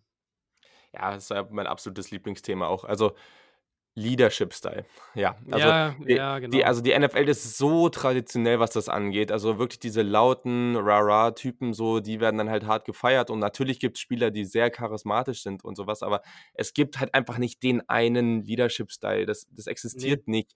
Du brauchst halt einfach, du, du musst dich damit wohlfühlen und das muss halt irgendwie zum Team passen. Okay, ja, aber am Ende, äh, also genauso die Situation mit Rosen, nur weil der Typ sich halt für ein bisschen mehr oder auch für relevante Sachen in seinem Leben interessiert, Ja. heißt das noch lange nicht, dass der Typ, Ja. also der ist unglaublich smart, ist einfach ein richtig cooler Typ und deswegen soll das jetzt heißen, dass er irgendwie nicht äh, oder nicht, sich nicht genug um Football, äh, nicht genug Football-Interesse hat oder so, das ist immer, oh, ja, aber gut. Hm? Ja, vor allem wird es ja dann im, umgekehrt wird es dann ja ins Gegenteil ausgelegt. Also Baker Mayfield ist ja das perfekte Beispiel. Alle sagen, oh, was für ein geiler Leader und, Ja. und hier, guck mal, wie, wie der alle mitreißt. Und wenn es halt schlecht läuft, dann sagen sie alle, oh, Baker muss mal die Klappe halten. Also, äh, ja, ist, das ist wirklich so ein bisschen ein schwieriges Thema. Ja, total. Hat doch wahrscheinlich jeder eine andere Meinung zu und äh, ja, Mhm. genau, also. okay, cool. Also, dann haben wir jetzt schon ein bisschen über diese ganzen Themen gesprochen. Hängen natürlich alle stark mit zusammen. Ein Thema, was ich jetzt mal Mhm. reinschmeißen würde, was ich gerade, was natürlich auch einen riesen Einfluss auf das Thema Accuracy, Antizipation, Ballplacement und den ganzen Kram hat, ist natürlich das Thema, wie verhält sich der Quarterback unter Druck? Weil ich glaube, Mhm. das ist natürlich sehr, sehr wichtig. Ein Quarterback steht in der normalen Situation relativ viel unter Druck. Die meisten Quarterbacks oder die, die Quarterbacks, die hochgezogen werden, kommen in Situationen, wo sie wahrscheinlich noch viel, äh, viel häufiger unter Druck stehen. Das ist ja natürlich auch ein, ein riesiger Nachteil daran. Wie gehst du daran? Was sind da so die Dinge, auf die du genau achtest? Also ist tatsächlich auch der vierte Punkt auf meiner Liste oder Mhm. generell, ähm, also ich habe das als, als Pocket-Verhalten mal überschrieben, ja. so ein bisschen. Mhm. Äh, also Punkt 3 wären, um das komplett zu machen, Decision-Making, was natürlich auch wieder mit Ja, den Reads absolut. zusammenspielt. Also wie gesagt, das sind alles Ja. fließende Übergänge. Ähm, Pocket-Verhalten, finde ich, ist extrem wichtig und aus zwei Punkten. Also klar, auf der einen Seite wissen wir, dass der Großteil der Snaps von einem Quarterback dann letztlich doch in einer sauberen Pocket stattfinden. Also zu sagen jetzt hier irgendwie, das ist der beste Quarterback, also in der NFL jetzt, auf die NFL gesprochen, das ist jetzt der beste Quarterback gegen Pressure, deswegen wird der auch in der NFL diesen und jenen Erfolg haben. Das ist ein bisschen schwierig, weil ungefähr, also ungefähr, ähm, wenn du jetzt nicht in einer völlig schlimmen Situation bist, irgendwie so grob zwei Drittel, ein äh, bisschen weniger vielleicht deiner Snaps sind ja halt aus einer sauberen Pocket in der NFL. Der Ball schnell rauskommt Mhm. ähm, oder mit Play-Action gearbeitet wird, da hast du in, der, in aller Regel hast du auf jeden Fall über die Hälfte deiner Snaps aus einer sauberen Pocket. Trotzdem spielt es ja auch wieder damit zusammen, ähm, wie entsteht diese saubere Pocket. Und da sind wir dann einmal dabei Spielverständnis, aber wir sind ähm, auch bei, bei, ähm, bei Pocket Movement. Und auch da wieder bin ich so ein bisschen, bin ich so ein bisschen in der Bill Walsh-Vergangenheit. Ähm, Instinkte in der Pocket, Gefühl für den Pass Rush, diese Sachen. Ja. Ähm, war, war auch, ist auch so ein, so ein Bill Walsh-Thema gewesen, wo er extrem viel Wert drauf gelegt hat. Und da erkennt man auch schon, warum er ähm, Joe Montana so mochte, weil der halt hatte halt die Füße, die Accuracy und, und das, die Pocket-Instinkte. War irgendwie so das, das, das perfekte Beispiel für all diese Sachen. Brady war für mich jetzt mal die letzte Saison ausgeschlossen, war der eigentlich die, die vier, fünf Jahre davor, war der so das Paradebeispiel, wo er halt sich extrem gut mit so kleinen Bewegungen in der Pocket Zeit verschafft ähm, und, und dann trotzdem dabei immer in Wurfposition ist. Das ist halt der Punkt. Also nicht einfach nur Riesenschritte zu machen, um, um äh, oder aus der Pocket rauszusprinten, um sich so Zeit zu verschaffen. Klar, das kann auch funktionieren, aber vor allem eben kannst du so diese kleinen Bewegungen in der Pocket machen, damit die Playstruktur noch funktioniert. Also damit du, äh, wenn der Receiver halt irgendwie eine, eine 12 Yard Dig Route läuft und du halt aber dann nach anderthalb Sekunden rechts aus der Pocket rausbrichst, dann kannst du den Ball vielleicht da überhaupt nicht mehr hinbringen, weil der den, die Dig Route von dir wegläuft und, und äh, Mhm. du den Ball halt nicht quer übers Feld schmeißen kannst. Deswegen ähm, kannst du dich in der Pocket auf eine Art bewegen, ähm, die es dir erlaubt, einerseits dir vielleicht diese halbe Sekunde oder diese Sekundenbruchteil mehr Zeit zu verschaffen, weil du dich eben gut genug bewegst, weil du auch ein, ein Gefühl für den Pass Rush hast und ähm, bewegst du dich auf eine Art und Weise, die es dir erlaubt, eben immer den Ball werfen zu können. Und eben, also dieses, kannst du es einmal, also hast du die Instinkte dafür, das Gefühl für den Pass Rush und wie bewegst du dich? Und da finde ich, ähm, da kann man schon bei College Quarterbacks häufiger den, den, Ja. den Rotstift so ein bisschen ansetzen. Also da gibt es viele, die da noch äh, Luft nach oben haben. Verrückterweise ist das halt ein Punkt, wo sich Patrick Mahomes extrem verbessert hat, äh, wo, wo halt, das kam noch dazu quasi zu seinen, zu seinen physischen Talenten, wo halt in der NFL, äh, im College doch noch relativ wild teilweise war. Ähm, ja. Und in der NFL mittlerweile ist er, ist er deutlich besser. Er ist nicht, nicht, nicht Brady-Level, also nicht so dieses, diese halbe Zentimeter gefühlte Bewegung nach rechts und links und, und dann hat er plötzlich wieder eine freie Plattform. Aber er ist halt so, dass er trotzdem ausweicht, ohne halt komplett aus der Playstruktur auszubrechen. Und das ist ja. für mich der, im Prinzip ist so, also das ist eigentlich der Satz, auf den kann man es, glaube ich, runterbrechen. Also kannst du dir Zeit in der Pocket verschaffen, während du nicht aus der Playstruktur ausbrichst. Das, so kann man es eigentlich runterbrechen. Und da, mhm. ähm, finde ich, gibt es halt nicht viele Quarterbacks im, oder, oder haben viele Quarterbacks im College noch Probleme damit. Ähm, und da gibt es auch eine relativ große, ja, eine relativ große Bandbreite, würde ich sagen, von ja. Ist okay bis furchtbar. Ähm, aber es ist halt, glaube ich, auch ein Punkt, wo du dich echt in der NFL noch verbessern kannst. Also wenn wir sagen, Accuracy schwierig, es gibt wenige Quarterbacks, die sich signifikant verbessern in der NFL im Vergleich zum College. Pocket-Verhalten, glaube ich, ist was, was man wirklich verbessern kann oder was wir auch regelmäßig sehen von Quarterbacks, dass, ähm, dass sie sich da verbessern dann noch in der NFL. Mhm. Ja, kann man auch ganz gut jetzt so den Ablauf von einem Quarterback im im Spiel gucken, ne? Also, du du Mhm. Dropback und dann eigentlich ist ja Decision Making das Erste, weil wenn du den Ball schnell rauskriegst, ähm, und da wirklich gut drin bist und das hängt ja sofort eins zu eins mit Processing Speed zusammen. Also, Ja, ja. ähm, wie schnell kannst du die Defense lesen, wie schnell verstehst du, was eigentlich auf dem auf dem Feld passiert, im Idealfall schon Pre-Snap, aber halt natürlich irgendwie, wie gut bist du da drin? Und dann kommt noch dazu, klar, wenn irgendwas nicht funktioniert oder der Druck sehr, sehr schnell kommt, welche Instinkt hast du, welche Pocket Awareness hast du? Und ich glaube, mhm. das ist eben ganz, ganz interessant, weil zum Beispiel, also einer, der mir jetzt dieses Jahr dazu einfällt, ist Jalen Hurts, zum Beispiel Oklahoma Quarterback. Ja, ähm, ja. ja, ne, sehr, sehr athletischer Quarterback, hat ähm, wirklich extrem viele Rushing Yards, ich glaube irgendwie 1200 gehabt. Ähm, ist ein Spieler, teilweise hat man das, hat man das Gefühl irgendwie, der, der hat Augen im Hinterkopf oder sowas. Also der hat teilweise mhm. unglaubliche Instinkte, unglaubliche Pocket Awareness. Problem ist aber, dass sein Decision Making und seine, sein Processing Speed unglaublich langsam ist so. Und das mhm. heißt, er mhm. braucht das auch, sonst hat er eh überhaupt schon mal keine Chance und er hat wahrscheinlich so auch schon keine Chance, keine Ahnung. Ich glaube, da, ich glaube, es ist auch so ein Spieler, wo die Meinungen relativ stark auseinandergehen. Aber Ne, also das ist halt schon der Punkt, wo man klar sagen muss, okay, wenn du den Processing Speed nicht hast, wenn du irgendwie dieses Decision Making nicht hast, ja. dann wird es ganz, ganz, ganz schwierig, weil du einfach gerade, weil, also der Pass Rush und der Druck, der wird hier in der NFL nicht schwächer. Nee, das ist genau. ja nochmal der nächste das, Punkt. Das ist, das ist halt der Punkt. Der, der Pass Rush wird nicht schwächer und ja auch die Coverages werden komplizierter. Ja. Also es ja. wird ja schwerer, das Feld richtig zu lesen. Teams in der NFL spielen in aller Regel äh, primär Zone Coverage und es ist einfach schwieriger dann da noch die richtigen Fenster zu treffen, ist auch was, wo ich jetzt, wenn wir wieder bei, bei, ähm, bei einem Jordan Love beispielsweise wären, wo ich halt sage, ich glaube, den können halt mhm. NFL-Teams mit, mit Disguise Coverages können den halt echt, echt erwischen. Und Fall, ja. ähm, das kann sich, oder ich glaube, das ist auch ein Punkt, der sich in der NFL in aller Regel noch verbessert, zu unterschiedlichen Ausprägungen, aber an sich die Art und Weise, wie du halt, also Spielverständnis ist es ja mehr oder weniger, kann man es ja vielleicht so zusammenfassen. Mhm. Spielverständnis, mhm. wie du eine Defense liest, ob du sie Pre-Snap erkennst, ob du sie Post-Snap richtig liest. Ähm, das an sich kann sich auf jeden Fall verbessern und glaube ich, verbessert sich in den meisten Fällen auch dieser Processing Speed. Das ist eben, das ist die, die, die Frage, wo sich halt manchmal sehen wir diesen Sprung. So das klassische Beispiel von Jahr 1 zu Jahr 2, Quarterback, auf einmal wird das, was ja dann häufig sagen, so, das Spiel wird langsamer für sie. Ähm, sie erkennen Sachen schneller sozusagen oder früher im Down, wie auch immer. Aber es ist halt keine Garantie. Und, und da sind dann wieder, ist wieder, sind wir wieder bei dem Punkt, wenn der schon im College Probleme damit hat. Und jetzt sagen wir, in der NFL werden halt die Umstände deutlich schwieriger. Eben, wie gesagt, Pass Rush besser, ähm, Coverage ist besser, Coverage ist komplexer, all diese Sachen, Verteidiger besser. Wie viel muss er sich dann verbessern, damit er sich damit er überhaupt besser spielt. Also wie viel muss er sich verbessern erstmal, damit er auf dem gleichen Level wie im College spielt, vergleichbaren Level.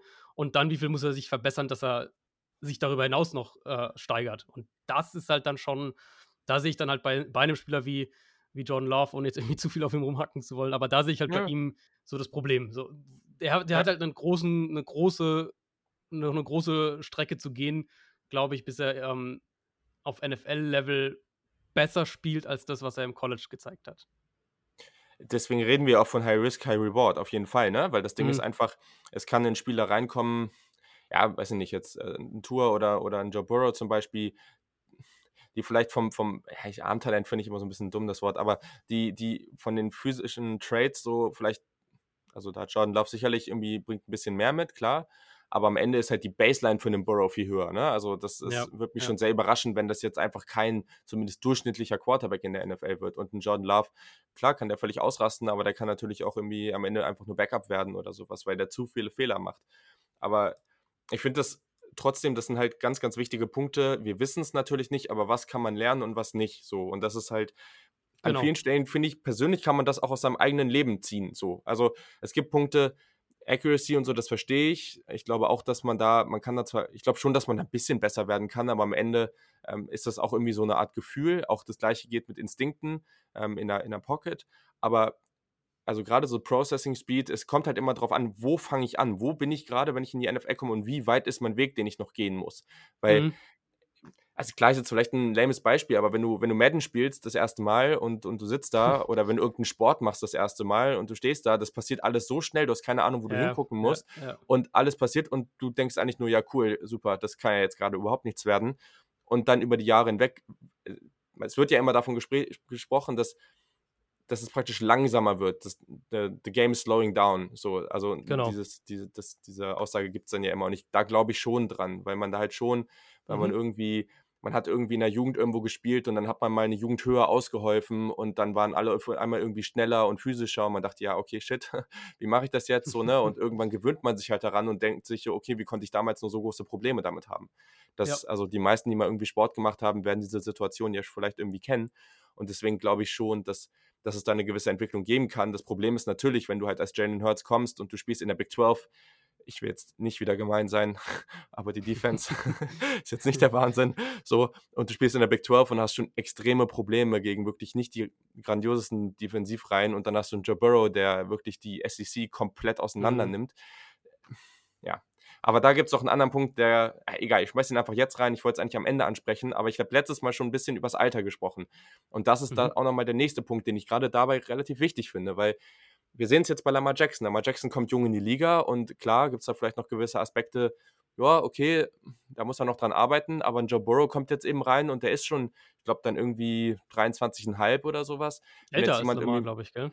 Ich glaube, genau, Burrow der ist älter als Lamar. Genau, ja, genau. Mhm. Und ich glaube, der ist irgendwie Draftzeitpunkt ähm, oder auch Saisonstart ist ja irgendwie Ende 23. So, wenn du jetzt in die Liga kommst und du bist 21, also es sind zwei Jahre Unterschied. Also ich finde schon, dass das auch, da bist du ja auch noch in gewisser Art und Weise irgendwie lernfähiger und sowas. Also, ich, also würde mich mal interessieren, ob dich das, ob du da irgendwie drauf guckst oder ob du eigentlich eher so, dass so ganz weit unten in der Prio-Liste ist.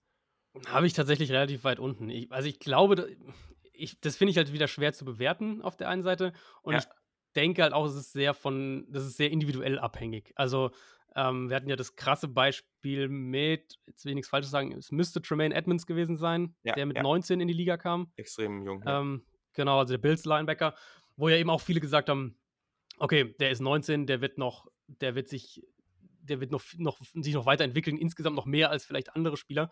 Und vielleicht stimmt es zu einem gewissen Grad. Auf der anderen Seite ähm, ist eben die Frage, inwieweit entwickelst du dich rein vom Alter her noch weiter? Also wie, inwieweit hilft dir quasi die Jugend sozusagen oder, oder ist es ist noch äh, mhm. ist der Schritt noch größer, dass du dich deswegen weiterentwickelst oder ist es einfach das du spielst dann halt auf einem höheren Level und da brauchst du wieder Zeit und vielleicht hast du ein bisschen, ähm, ein bisschen physisch noch, bist du dann, hast du ein bisschen längere Karriere vielleicht potenziell, aber ähm, wirst du, hast du wirklich ein, ein, höheres Ceiling, wenn du halt ein, zwei Jahre jünger bist. Da, da bin ich dann eher skeptischer.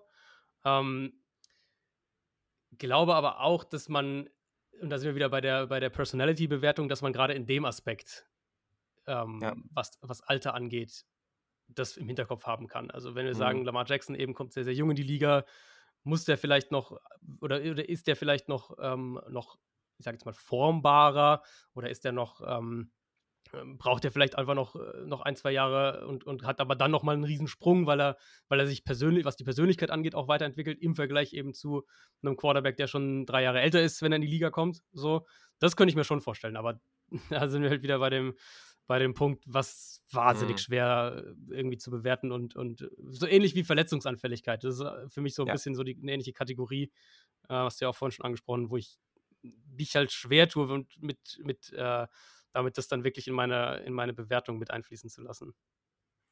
Ja, ist natürlich der Punkt, wenn ein Quarterback 23 ist, 24, kommt in die Liga, spielt zwei Jahre und noch nicht gut, dann, dann ist natürlich die Wahrscheinlichkeit, dass du den dann irgendwann absägst, höher, als wenn jetzt jemand mit 20 in die Liga kommt und er ist noch mega mhm. jung nach zwei Jahren. Das ist natürlich vielleicht noch ein Punkt.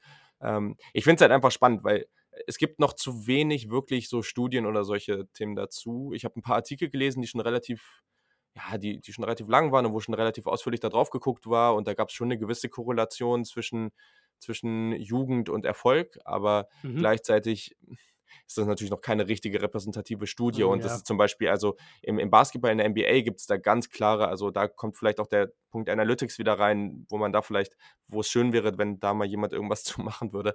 Also, weil in der, in der, in der NBA zum Beispiel, da kann man relativ klar sagen, also da gehen ja auch sehr, sehr viele junge ähm, Prospects, die können aber ja auch schon nach einem Jahr mhm. im College irgendwie wechseln. Mhm. Ähm, ist ja auch ein bisschen anders. Aber da gibt es irgendwie wirklich sehr, sehr, eine sehr hohe Korrelation zwischen Alter und Erfolg. Das heißt nicht, dass es am Ende vielleicht mal der eine oder andere, der 22 ist, dann in die Liga kommt, auch noch Erfolg haben kann, keine Frage. Aber es gibt schon da wirklich, also da kann man schon klar sagen, okay, hm, wenn du jetzt zwei Spieler hier sitzen hast, die sind ähnlich gut und der eine ist deutlich jünger, dann zieh mal lieber den Jüngeren, weil die Wahrscheinlichkeiten sind deutlich auf deiner Seite. Und das ist natürlich auch immer der Punkt, ist ja genau der Punkt, wo wir bei Analytics, Analytics immer drüber reden. So. Das heißt nicht jedes Mal das Gleiche, du sollst nicht immer nur das nach Analytics-Richtung mhm. machen, du sollst nicht immer nur passen bei First Down, aber grundsätzlich ist es besser für dich so. Ähm, und ja da fände ich das Thema mal ganz spannend. Aber okay, jetzt auch äh, lang genug drüber geredet. ähm, okay, was, was hast du denn als nächstes auf deiner Liste oder was ist noch so ein Punkt, ähm, der, der dir mhm. da noch wichtig ist?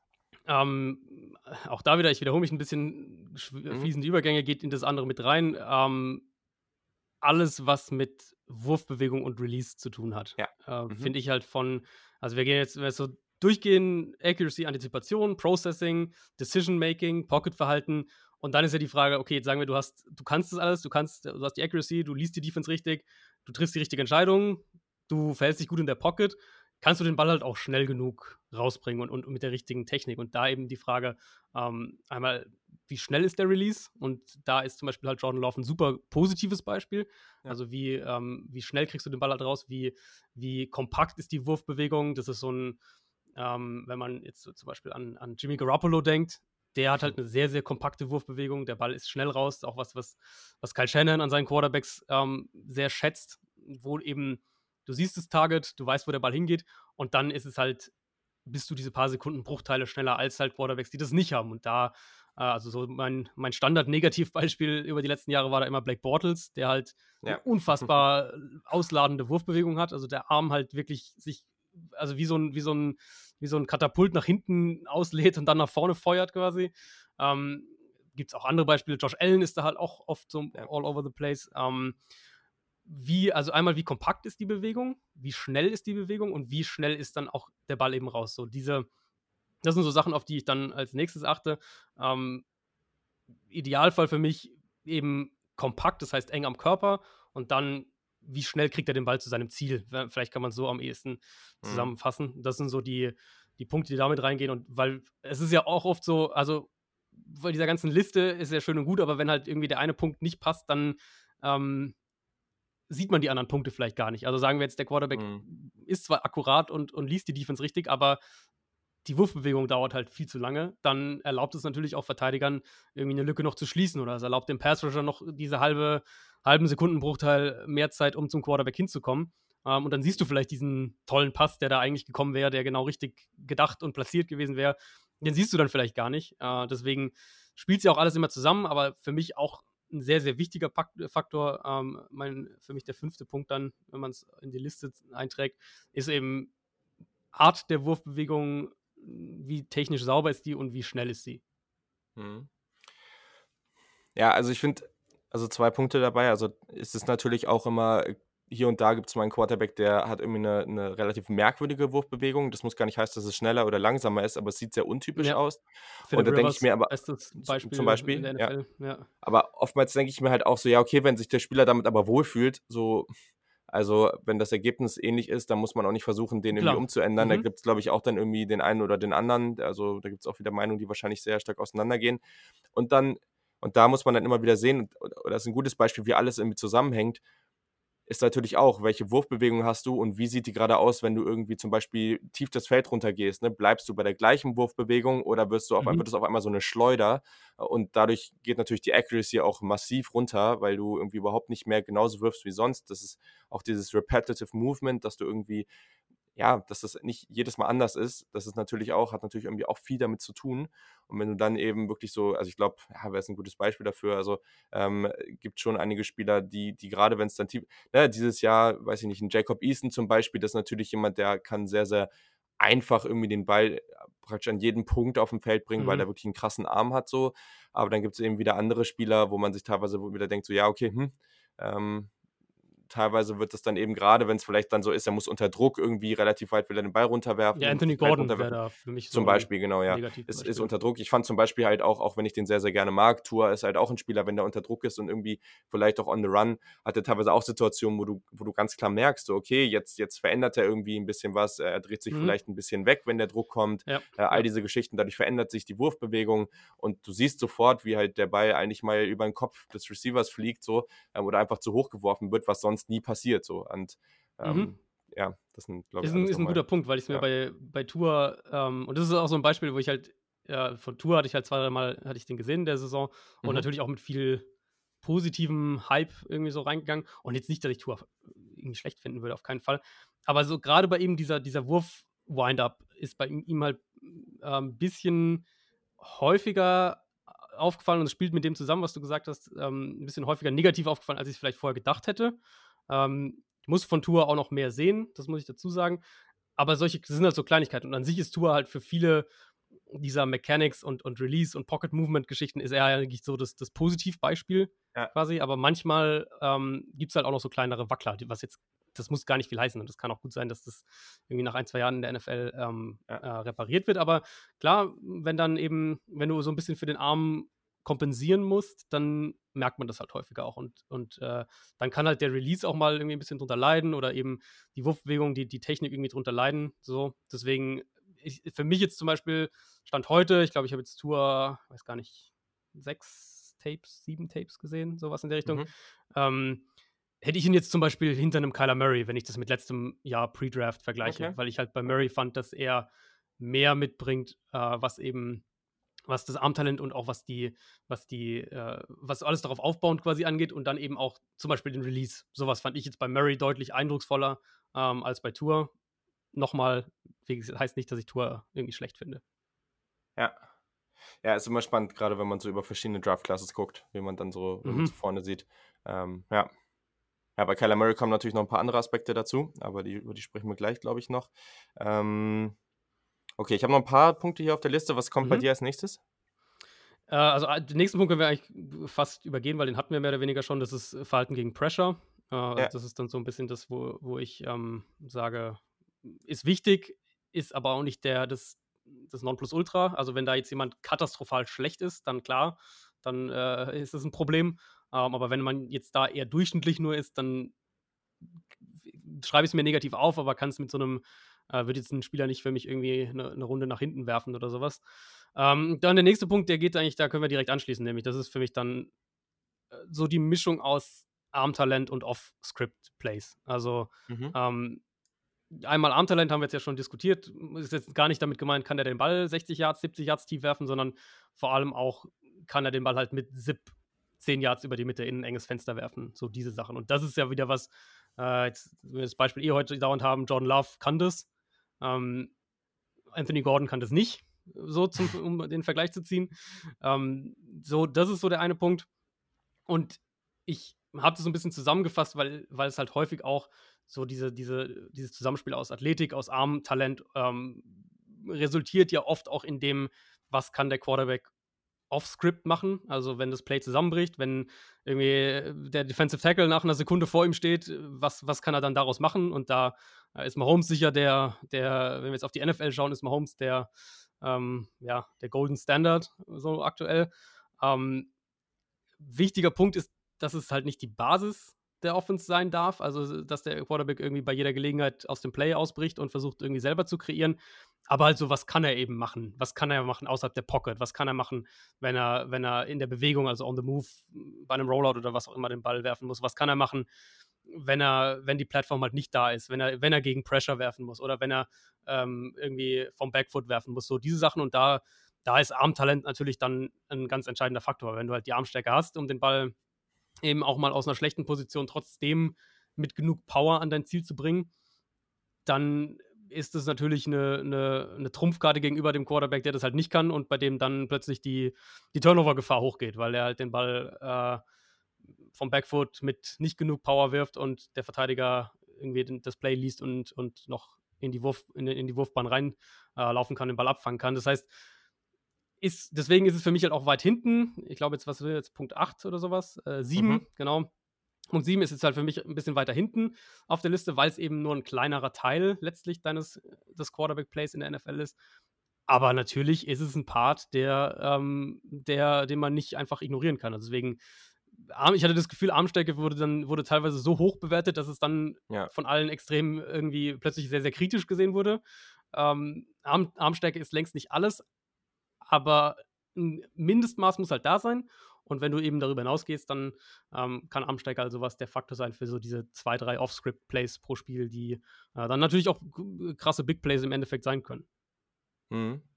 Okay, aber das ist vielleicht auch ganz gut, dass du das gerade sagst, weil das ist nämlich, warum ich eben das auch so Armtalent ist für mich immer, wird oft so gesagt, okay, das ist so irgendwie so ein krasser Typ, 6'5 ja, und mhm. kann das Ding da das Feld runterballern.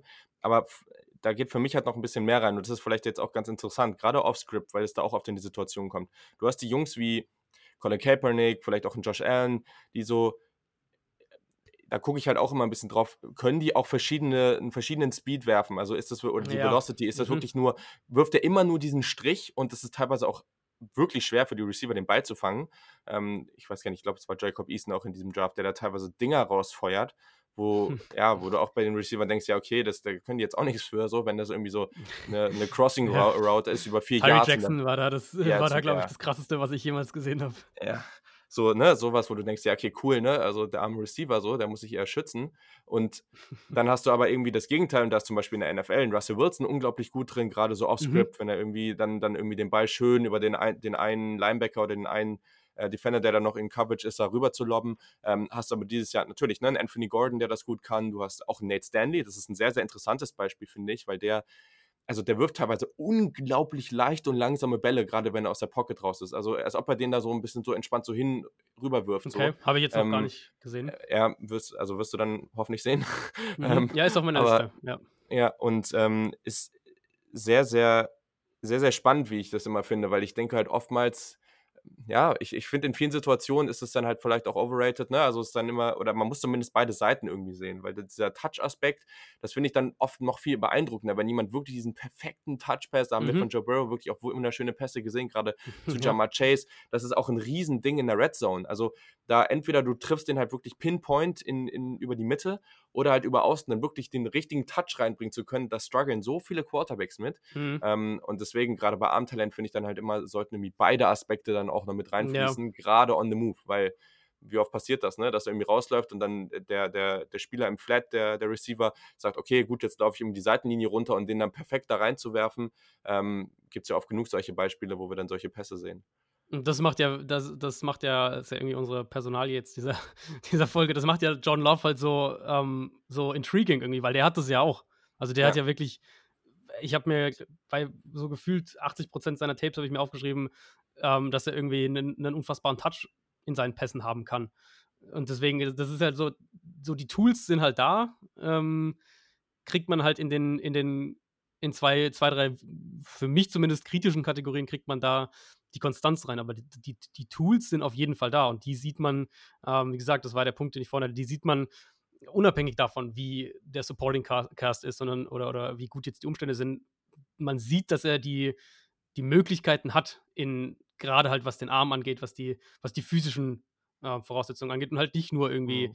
den Arm 60, äh, den Ball 60 Yards äh, das Feld runterkloppen kann, sondern wirklich auch mit Touch, mit in enge Fenster aus der, aus der Bewegung raus. Das hat er ja alles in seinem Spiel. Ja. Ähm, und das wird auch extrem spannend, Mann. Ich sehe ja bei ihm echt schon viel jetzt so, äh, so, so First-Round-Hype. Also ich glaube, dass, dass, dass viele erwarten, dass er in der ersten Runde irgendwo gehen wird. Ähm, für den wird halt vielleicht von allen Quarterbacks, zumindest von denen, die ich bisher gesehen habe, wird bei dem halt die Situation am, am entscheidendsten sein. Ja, Weil wenn der irgendwie Mitte der nächsten Saison hinter eine crappy O-Line reingeschmissen wird, dann wird es halt eine Katastrophe wahrscheinlich. Wenn der aber irgendwie anderthalb Jahre hinter irgendwem lernen kann und in einen guten, guten Quarterback-Coach hat und eine gute Offense reinkommt, dann kann es halt auch ganz anders aussehen. Ja, ich glaube, bisher ist relativ häufig, dass man ihn an 13 zu den Colts gemockt sieht. Ja, ja habe ich auch schon gesehen. Ist halt schon echt ähm, hoch. Boah. Ist schon sehr hoch. Situationsmäßig finde ich es nicht unspannend, aber ähm, ist schon sehr, sehr hoch. Was ich spannend finde, ich bin, ich bin persönlich, habe ich auch schon mal hier im Pod gesagt, nicht der größte Believer von dieser ganzen Sitz hinter dem Quarterback und dann verbesserst du dich über ein paar Jahre so, aber gleichzeitig hast du natürlich schon Spieler, gerade in Jordan Love, der irgendwie aus einer, eben aus einem sehr kleinen, von einer sehr kleinen Uni kommt, ne, nicht den Supporting Cast hatte also für mich persönlich, ich fände es bei den Packers irgendwie auch ziemlich cool, da ein bisschen mhm. hinter Aaron Rodgers und dann irgendwie, ja, ich weiß nicht, ob die so ähnlich als Quarterback sind, aber teilweise gibt es schon so ein paar Trades, wo du auf jeden Fall, was du mit Rodgers machst, so ein paar Würfe, die kann Jordan Love vielleicht auch raushauen. Ähm, ja, also wer, wer zumindest, glaube ich, oder es gibt zumindest sehr viele spannende Szenarien, die für Jordan Love irgendwie auftreten können, aber ja, also mit der ersten Runde, keine Ahnung, also ist, ja, klingt vieles. Ja. Klingt vieles so. Also ich, ich finde den Punkt, den du, du gerade gesagt hast, finde ich noch, ähm, das kann man vielleicht nochmal irgendwie ansprechen, das ist Sitzen, Warten hinter einem Quarterback. Ähm, also grundsätzlich bin ich, bin ich voll der Meinung auch, dass äh, am, am schnellsten lernt ein Quarterback halt, wenn er spielt in der NFL. Mhm. Ähm, und ja, die Umstände können schlecht sein und wenn es halt richtig übel läuft, dann hast du halt so eine Josh Rosen-Situation, der halt in Arizona verheizt wurde hinter einer schlechten O-Line und dann in Miami hinter einer wahrscheinlich vielleicht sogar noch schlechteren O-Line ähm, auch nicht zurechtkam, bevor er dann ja. ersetzt wurde. In den meisten Fällen, aber wenn wir jetzt zum Beispiel auf den Dwayne Haskins schauen, der Washington ist ja sicher keine ideale Situation gewesen. Äh, O-Line mhm. war angeschlagen und, und wurde dann auch schlechter, kaum Waffen eigentlich, außer Terry McLaurin in der Offense gehabt. Playcaller wurde ausgetauscht im Laufe der Saison. Also wäre wirklich viel auch, was wo man jetzt sagen würde, mh, hm, soll man da einen Rookie-Quarterback reinwerfen? Aber ich glaube, der wird halt von dieser Erfahrung profitieren und für den wird mhm der wird nächstes Jahr deswegen besser spielen, als er gespielt hätte, zum Start Saison, als er gespielt hätte, wenn er jetzt keinen Snap gehabt hätte in der vergangenen Saison. Deswegen ist so ein bisschen immer, ja, also einerseits sehe ich voll so, Quarterbacks lernen am schnellsten auf dem Feld.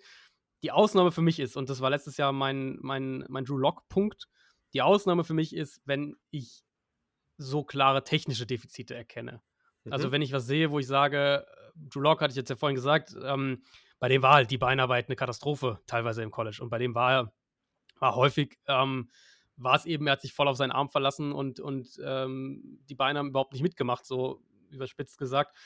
Bei solchen, bei solchen ähm, Fällen glaube ich halt, dass so ein Spieler schon davon profitiert, nicht einfach nur, dass er nicht spielt, sondern dass er noch ein paar Monate ähm, NFL-Quarterback-Training einfach kriegt, bevor er dann wirklich das erste Mal auf dem Feld ist. Und solche, solche Kandidaten, sowas könnte halt ein, ähm, Jordan Love sein, auch wenn ich jetzt bei ihm das technisch gar nicht so das Problem finde, sondern eher äh, eben die, wie gesagt, die Inkonstanz mit der Accuracy. Aber diese, also Quarterbacks, wo ich eben sage, die, die, die Schwachstelle sind wirklich Dinge, an denen man im Training arbeiten muss. Ich glaube, die können halt schon davon profitieren, nicht direkt spielen zu müssen, weil sie dann halt wahrscheinlich doch auch noch mal deutlich mehr Fehler machen würden, als, äh, als sie es eigentlich, als sie es eigentlich müssten. Ja, und ich glaube, was man dann halt immer, also gerade im Josh Rosen-Beispiel finde ich das irgendwie immer ganz, ganz wichtig. Wenn er halt, also ich finde es dann halt dumm, wenn man ihn da rein, also der kann da ja reingeschmissen werden und dann kann man halt aber auch nicht von, der, von ihm erwarten, dass er da alles richtig macht, weil wie ja. viele Quarterbacks hätten da jetzt alles richtig gemacht? Und dann kommt das Argument, oh, Fitzpatrick sieht viel besser aus. Ja, Fitzpatrick ist auch, was weiß ich, 34 Jahre alt und kennt solche Situationen, weil er andauernd in solchen Situationen gespielt hat. Mhm.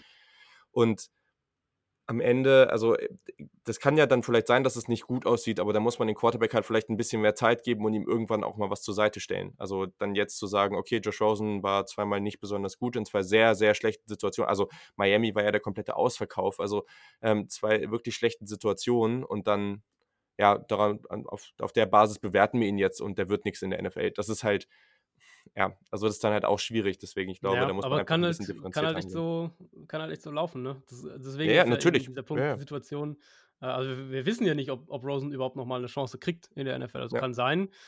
Für mich eigentlich das perfekte Szenario für ihn wäre halt sowas wie, wie Green Bay oder Detroit oder sowas, genau. wo mhm. er halt irgendwie hinter einen Quarterback kommt, der klar der Starter ist und er hat mal irgendwie ein, zwei Jahre Zeit, wirklich in Ruhe zu arbeiten, um es mal so zu formulieren.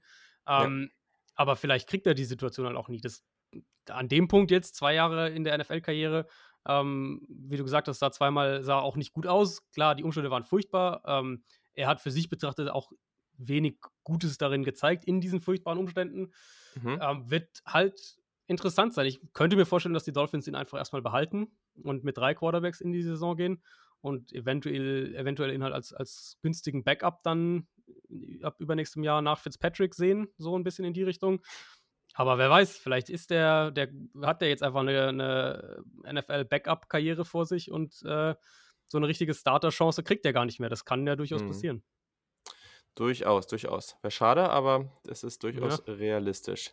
Okay, okay. Ähm, was wäre denn, ich glaube, du hast noch ein oder zwei Punkte auf deiner Liste. Zwei Punkte, genau. Ähm, also einen kann ich auch ganz schnell abhaken. Äh, das ist dann für mich Deep Passing, also alles, was mit dem, mhm. mit dem vertikalen Passspiel zu tun hat.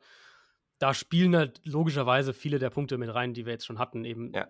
Antizipation vorneweg. Äh, kann der halt den Ball werfen und weiß, wo er mit dem Ball hin muss, ohne dass er sieht, dass der Receiver irgendwie drei Yards seinen, seinen Verteidiger abgehängt hat. Ähm, Armstärke spielt damit rein, klar. Accuracy spielt damit rein. All diese Sachen. Das ist aber für mich halt so ein mehr oder weniger ein Produkt von den anderen Sachen. Deswegen mhm. habe ich es dann relativ weit hinten, auch wenn es an sich natürlich kein schlechter äh, oder, oder keine unwichtige Eigenschaft ist. Also wie gut du mit allem, was so über 15, 15 Yards tief den Ball auch werfen kannst, das, äh, das kann ja durchaus auch wichtig sein, aber auch da wieder kleiner, kleiner Punkt, was die, ähm, was das Gesamtprodukt quasi Quarterback-Play in der NFL angeht. Und dann der neunte Punkt, und das finde ich dann sehr spannend, weil es eben auch mit den Entwicklungen in der NFL aktuell zusammenhängt, ja. äh, ist eben Athletik. Das ist dann für mich, wo wir, glaube ich, gerade eine Veränderung sehen im Quarterback-Play. Ähm, und damit meine ich jetzt gar nicht mal dieses extreme Ausmaß von, von der Lamar Jackson Offense, sondern Quarterbacks, die halt athletisch sind im Sinne von, sie können Plays außerhalb der Pocket spielen. Sie können vereinzelt auch als designter Runner auftreten und sind eben dadurch eine zusätzliche Gefahr auch, auf die sich die Defense vorbereiten muss. Also mhm. ähm, gibt es ja mittlerweile auch mehr als genügend Beispiele. Mahomes ist da, ist da natürlich auch ein Beispiel in der Richtung. Kyler Murray ist da ein Beispiel in der Richtung. Deshaun Watson. Ähm, Josh Allen wäre da auch wieder ein Beispiel ja. in dieser Kategorie.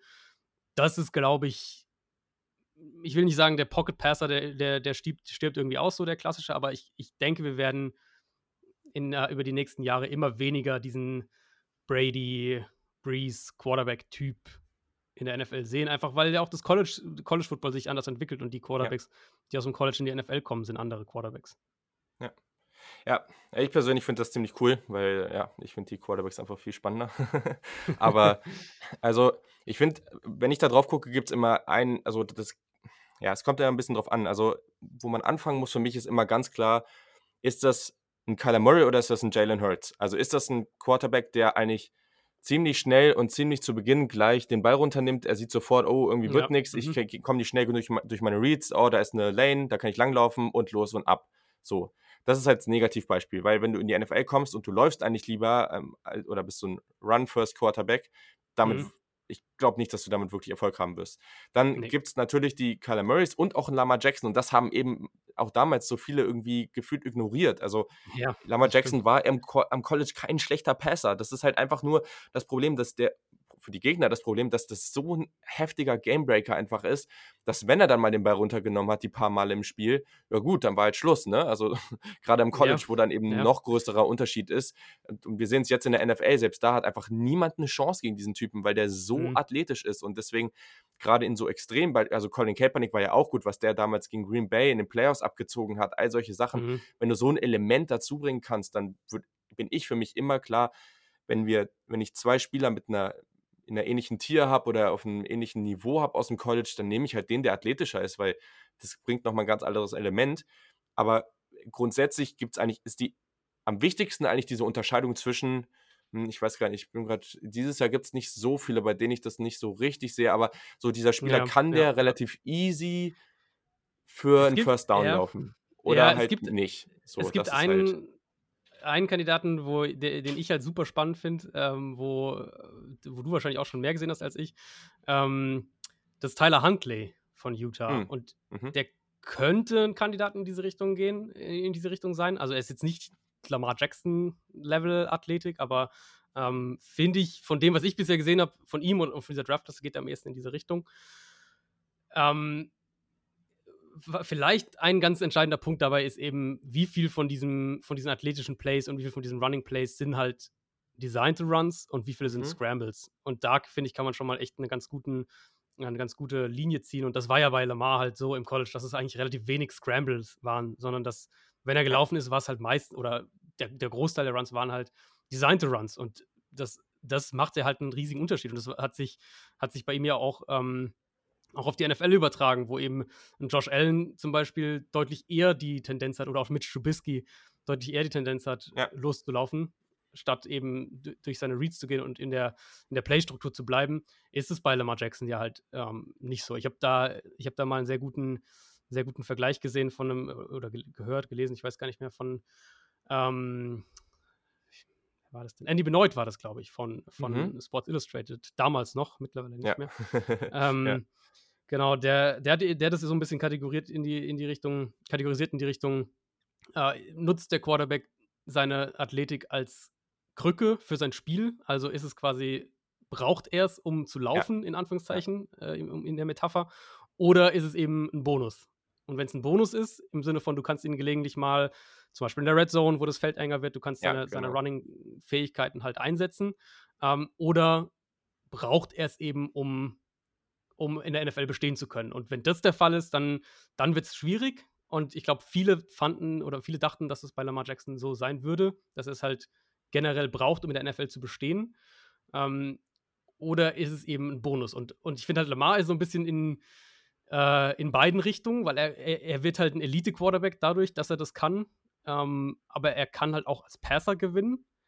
Und vom, von der Grundidee her in unterschiedlichen Ausprägungen, aber von der Grundidee ist das, glaube ich, der Weg, äh, wo, wo die NFL mehr und mehr hingeht. Und wir haben ja auch, wenn wir jetzt von Analytics sprechen, wir haben ja auch klare, klare Ansätze, dass wir sehen, okay, ein Run-Game wird effizienter, wenn der Quarterback eine Bedrohung ist als Runner. Gar nicht mal ja. nur jetzt die Plays, wo der Quarterback selber läuft oder wo es irgendwie ein, ein, Zone Read oder sowas gespielt wird und der Quarterback ein Faktor spezifisch bei dem Play ist. Aber ähm, Beispiel sind ja die Cardinals letzte, also diese Saison gewesen, ja, die, ja. ähm, wo du halt eigentlich sagst, okay, die O-Line hat jetzt okay gespielt, ähm, aber eigentlich waren die jetzt nicht, also niemand, der glaube ich jetzt nicht Cardinals intensiv verfolgt, würde die jetzt als äh, als, als dominantes Rushing-Team abstempeln, aber das waren sie halt über weite Teile der Saison und, und auch so nach, nach DVA, nach Advanced Metrics waren sie eins der effizientesten Rushing-Teams ähm, und das lag zum Teil an Murray selbst, an dem, was er selbst gelaufen ist, aber es lag halt auch daran, dass Defenses ihn als Faktor im Run-Game mit berücksichtigen mussten und das,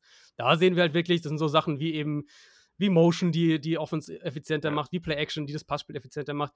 Quarterbacks, mobile Quarterbacks, die das halt können, ähm, machen auch das Run-Game effizienter. Und ich denke, ja, ich denke, dass der, der Weg der NFL schon auch mehr und mehr in diese Richtung geht. Mhm. Ja, Kyler Murray ist für mich das perfekte Beispiel. Also ist für mich eigentlich momentan der ideale Quarterback der Zukunft, in Anführungszeichen, weil hm. er als Passer halt gut ist, äh, aber halt eben wirklich gute Athletik auch mitbringt. Also das ist ja, äh, teilweise unterschätzt man das vielleicht auch ein bisschen, der hat ja am College auch wirklich hervorragend als, als Rusher gespielt.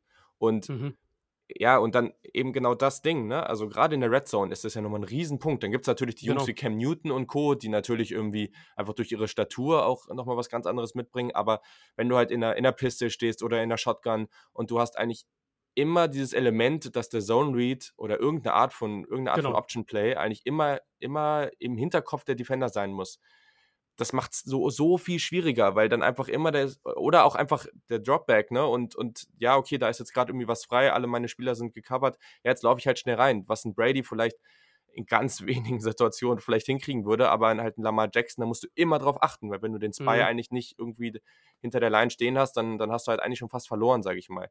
Und das mhm, ist mhm. natürlich, also für mich persönlich, ich finde das ein sehr, sehr wichtiges Argument. Aber dann eben auch noch dazu kommt, es gibt sehr viele Spieler, wie ich finde, in dieser Draft-Class, die halt gute Athletik haben, aber nicht übertrieben.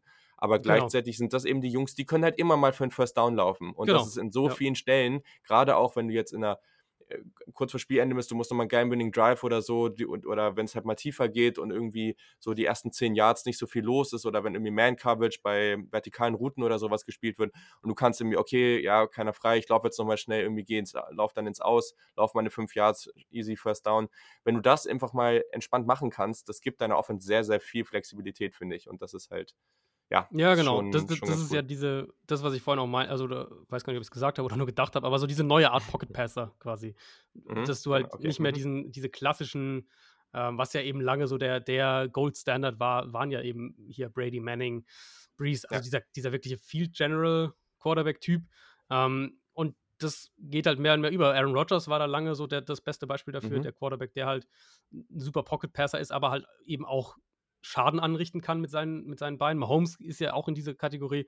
Und ich finde ja. halt zum Beispiel, Joe Burrow geht auch in diese Richtung, wo du halt ja, auch sagst, der mhm. ähm, kann, mit dem kannst du aus der Pocket halt alles Mögliche machen, aber der kann eben auch mit seiner Athletik punkten. Justin Herbert ist ja auch so, ist ja auch ein Quarterback, der ja. halt äh, laufen kann für, äh, für einen First Down, wenn es mal nötig ist, aber der halt eben auch aus der Pocket alles machen kann. Also ja, diese Art, diese Art Hybrid aus ähm, athletischem Quarterback und Pocket Passer. Ich denke, das ist die, das ist die Zukunft auf der Position. Genau, also das ist für mich auch immer, also ich nenne das immer funktionale Mobilität. Das ist so mhm. Thema. Und bei Joe Burrow ist das, also man darf nicht unterschätzen, der war als Quarterback, also wenn du als Highschool-Quarterback äh, gerankt wirst in, in diesen Recruiting-Rankings, gibt es immer den Pocket Passer und den Dual Threat und Joe Burrow war als Dual Threat gerankt. Also das darf man nicht Echt? vergessen. Ja. Der, ja. der ist äh, durchaus athletisch, der, der junge Mann. Der hat auch ja früher relativ erfolgreich Basketball gespielt und sowas. Also das ist auf jeden Fall jemand, den Teil seines Spiels darf man nicht unterschätzen. Perfekt, sehr, sehr cool. Ähm, ein Aspekt, den ich eben noch ein bisschen vergessen habe, ist ein bisschen random, wird sehr selten eingesetzt, aber was hältst du denn von diesen ganzen Sidearm-Würfen? Also, was du gerade von hm. Mahomes, Matthew Stafford, wir haben jetzt auch ein paar von Jungs in dieser Draft-Class gesehen. Ich meine, Jordan Love hatte auch ein paar von mhm. rausgehauen. Mhm. Murray hatte auch letzte Saison einige. Ja, davon. genau. Was, was denkst du darüber? also, sagen wir mal so, ich glaube, wenn es zielführend ist, dann ähm, habe ich damit überhaupt kein Problem. Äh, das ist ja immer so die klar, es gibt irgendwie so Standards, was man sagt, was ist jetzt so, was Release-Wurfbewegung angeht, wie sollte es aussehen? Aber hatten wir ja vorhin schon mal kurz bei Rivers so das Thema, wenn der, wenn er halt sein Ziel erreicht, sozusagen, also wenn der ja. Ball äh, schnell aus der Hand kommt und dahin kommt, wohin kommen soll, dann ist, sind, die, sind die Aesthetics davon quasi, also die, die, wie das aussieht, sind halt dann so zweitrangig irgendwie ja. so ein bisschen. Ja. Ähm, ich finde, es kann halt sowas sein, was dir ähm, in einzelnen Situationen hilft. Wenn du eben dieses Beispiel hast, du, du musst quasi in Anführungszeichen um den Verteidiger rumwerfen, so, so diese Geschichten. Ja. Ähm, ich erinnere mich an einen Touchdown-Pass von, von Murray letzte Saison, der halt, wo es halt wirklich so war, er ist halt aus der Pocket raus und als sie quasi, ist quasi so im, im zur Seite springen, hat er den Ball halt mit, der, mit dem Sidearm so geworfen. Das können halt dann wiederum nicht viele Quarterbacks. Also das, äh, klar, kann dir schon helfen, aber vom Grund, Ansatz her ist vielleicht echt auch nochmal das wichtig zu sagen, es ist nicht entscheidend, wie es aussieht, sondern wie es ja. funktioniert. Und wenn eben, und Rivers ist ja nun mal so das Paradebeispiel dafür, wenn du einen Quarterback hast, der, der eben so ein bisschen einen Release hat, der komisch aussieht, aber der halt trotzdem schnell ist, der, der sauber rausgeht, der schnell auch zu seinem Ziel kommt, wenn er sein, sein Ziel identifiziert hat, dann ist die Art und Weise, wie es aussieht, halt echt äh, relativ wurscht eigentlich. Ja, wir sprechen dann nächstes Mal, wenn, wenn Patrick Mahomes dann regelmäßig im Spiel Behind the Back Passes raushaut. äh, das gab ja gerade dieses komische Thema. Mal schauen. Na, okay, cool. Sehr, sehr gut. Ähm, ein, ein Aspekt, den wir, den ich noch aufgeschrieben hatte, war noch so ein bisschen Physical Profile. Also wie groß ist der Quarterback, wie, wie, also klar, Athletik haben wir schon ein bisschen drüber gesprochen, aber halt auch irgendwie wie breit, wie dünn, so ein Kram ich glaube, das letzte, letzte Offseason oder die letzten beiden Jahre gab es ja gerade mit Mayfield und Kyler Murray mhm. irgendwie viele mhm. Diskussionen darüber. Hat ja auch viel damit zu tun, ne, die Bradys und Co. Okay, Drew Brees fällt eigentlich nicht so rein, aber gerade Brady Manning und Co., die, diese Prototypen, wie man immer sagt, ja, ne, wo dann irgendwie auch Josh Allen, Justin ja. Herbert, ja, ne, mhm. so soll ein Quarterback aussehen, so, ne, und dann, ähm, genau, hat aber irgendwie hm, Brock Osweiler die meisten Passes batted down in der ganzen Liga. Ähm, ja. Guckst du da überhaupt noch drauf, oder? Nee, kann ich wirklich sagen, gar nicht. Also, okay. So, das ist auch wieder so dieser Punkt, also gerade so, da war ja so das Thema bei Murray, ja, kann der überhaupt über seine Line schauen? Kann der überhaupt, äh, wird da nicht jeder Ball irgendwie geblockt? Und, und so gefühlt bei jedem Mal, wo dann ein Ball geblockt wurde, waren dann, waren dann die entsprechenden Leute auf Social Media gleich auch zur Stelle. Ähm, aber da spielen ja ganz andere Punkte mit rein. Da sind wir ja wieder dabei. Wo ist der, wo ist der Launch Point? Also wo, wo wirft er den Ball an welchem Punkt? Wie, wie kriegt er ihn weg? Und ähm, also ich hatte jetzt nicht den Eindruck, als hätte, hätte Kyler Murray oder, oder Baker Mayfield oder Drew Brees Probleme, ähm, über ihre Linemen zu schauen. Interessant finde ich halt, wenn es dann gewisse, ähm, wenn es gewisse teamspezifische Anpassungen quasi daran gibt. Also Brees war ja. ja bei den Saints jahrelang das Thema, die haben extrem die Interior O-Line priorisiert oder, oder haben da sehr viel Wert mhm. drauf gelegt. äh, weil sie halt gesagt haben, okay, Breeze braucht halt wirklich diese saubere Pocket, diese Interior Pocket, ähm, wirklich im Zentrum und, und haben da halt wirklich dann viel auch für Guards ausgegeben und, und das da einen Wert drauf gelegt. Das muss man mal schauen, ob das bei, bei einem Spieler wie Murray auch, ähm, auch irgendwie Anpassungen gibt, aber auch wenn wir da einfach schauen, wie sich die NFL entwickelt, dass ja die meisten Teams primär in der Shotgun äh, spielen und primär mit, mit Spread-Formationen, wirklich auch vier, vier oder, oder fünf äh, Spieler ähm, irgendwo an der Line of Scrimmage aufstellen, um die Line of Scrimmage aufstellen. Das Spiel wird ja mehr und mehr in die Breite gezogen und mhm. dieses, ähm, der Quarterback an das Center muss einen, einen Drei-Step-Dropback machen und ähm, irgendwie so, also diese klassisch, dieses klassische Quarterback-Play, was man so vor, was so vor zehn Jahren noch der, der Standard war und, und jeder spielt irgendwie mit einem Fullback und Tight End und alles, das ist ja, das geht ja auch immer mehr weg. Also insofern mhm. muss man ja auch äh, sich überlegen, ähm, wie man Parameter überhaupt anwendet und die, das größte, das, das größte Argument, ähm, wie groß ist ein Quarterback da, kann ich wirklich sagen, dass ich da ähm, absolut nicht drauf achte.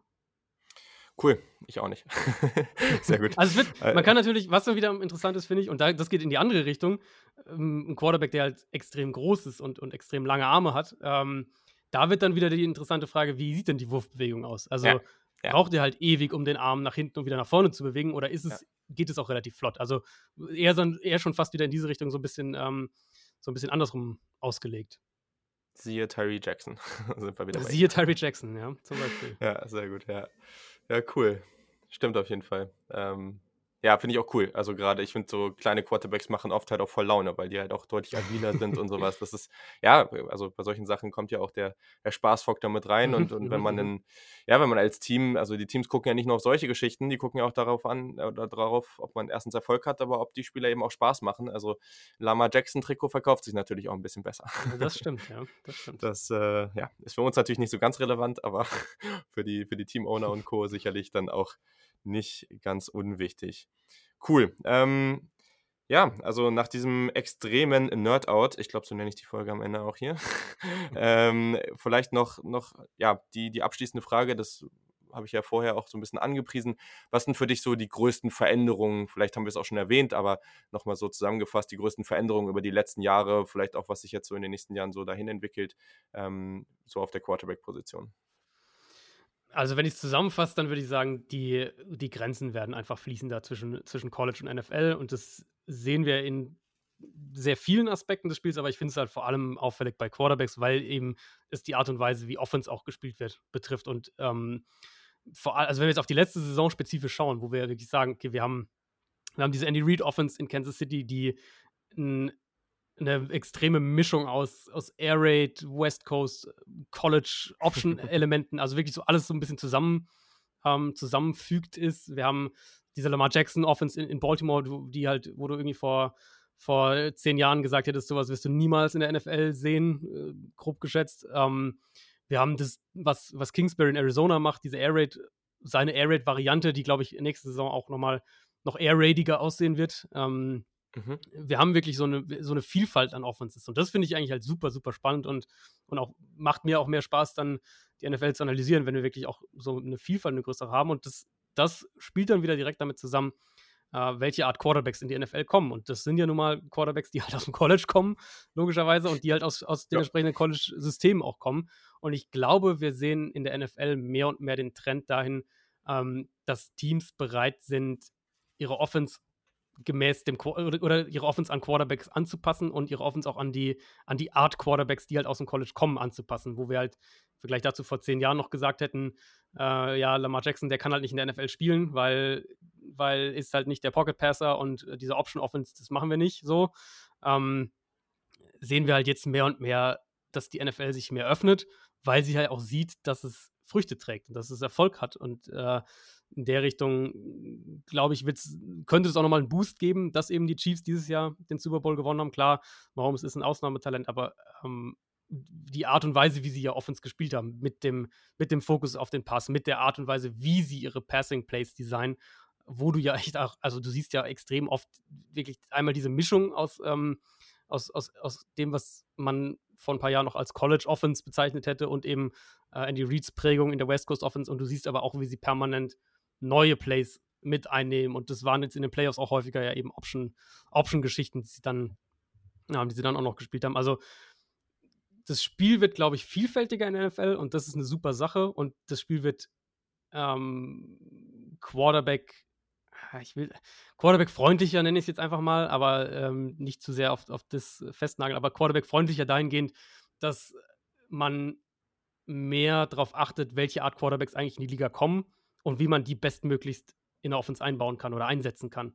Und deswegen ähm, denke ich, dass sich dieser Trend auch fortsetzen wird. Ich bin sehr, sehr gespannt, wie das sich auf die Quarterback-Klasse dieses Jahr auswirkt, wo wir ja auch so was, was Quarterback-Typen angeht, echt, äh, echt verschiedene Kandidaten haben. Also Tyler Huntley, den ich ja vorhin angesprochen hatte, den, ähm, den hatte mir damals äh, Jan Wegwert empfohlen, den kennen ja sicher deine mhm. Hörer auch, vermute ja. ich mal. Ja. Ähm, der, wo es eben, wo wir es davon hatten, so in die Richtung, was könnte denn ein Quarterback sein, der, ähm, mit dem man so eine Art Lamar Jackson Offense in ähnliches, in ähnlichem Stil umsetzen kann. Und der wäre halt so ein Kandidat. Und da bin ich eben extrem gespannt. Gehen Teams vielleicht jetzt auch noch, gibt es ein, zwei Teams, die sagen, wir wollen äh, auch diese, in diese Ravens-Richtung gehen, diese mhm. Art, mhm. diesen Offense-Stil spielen.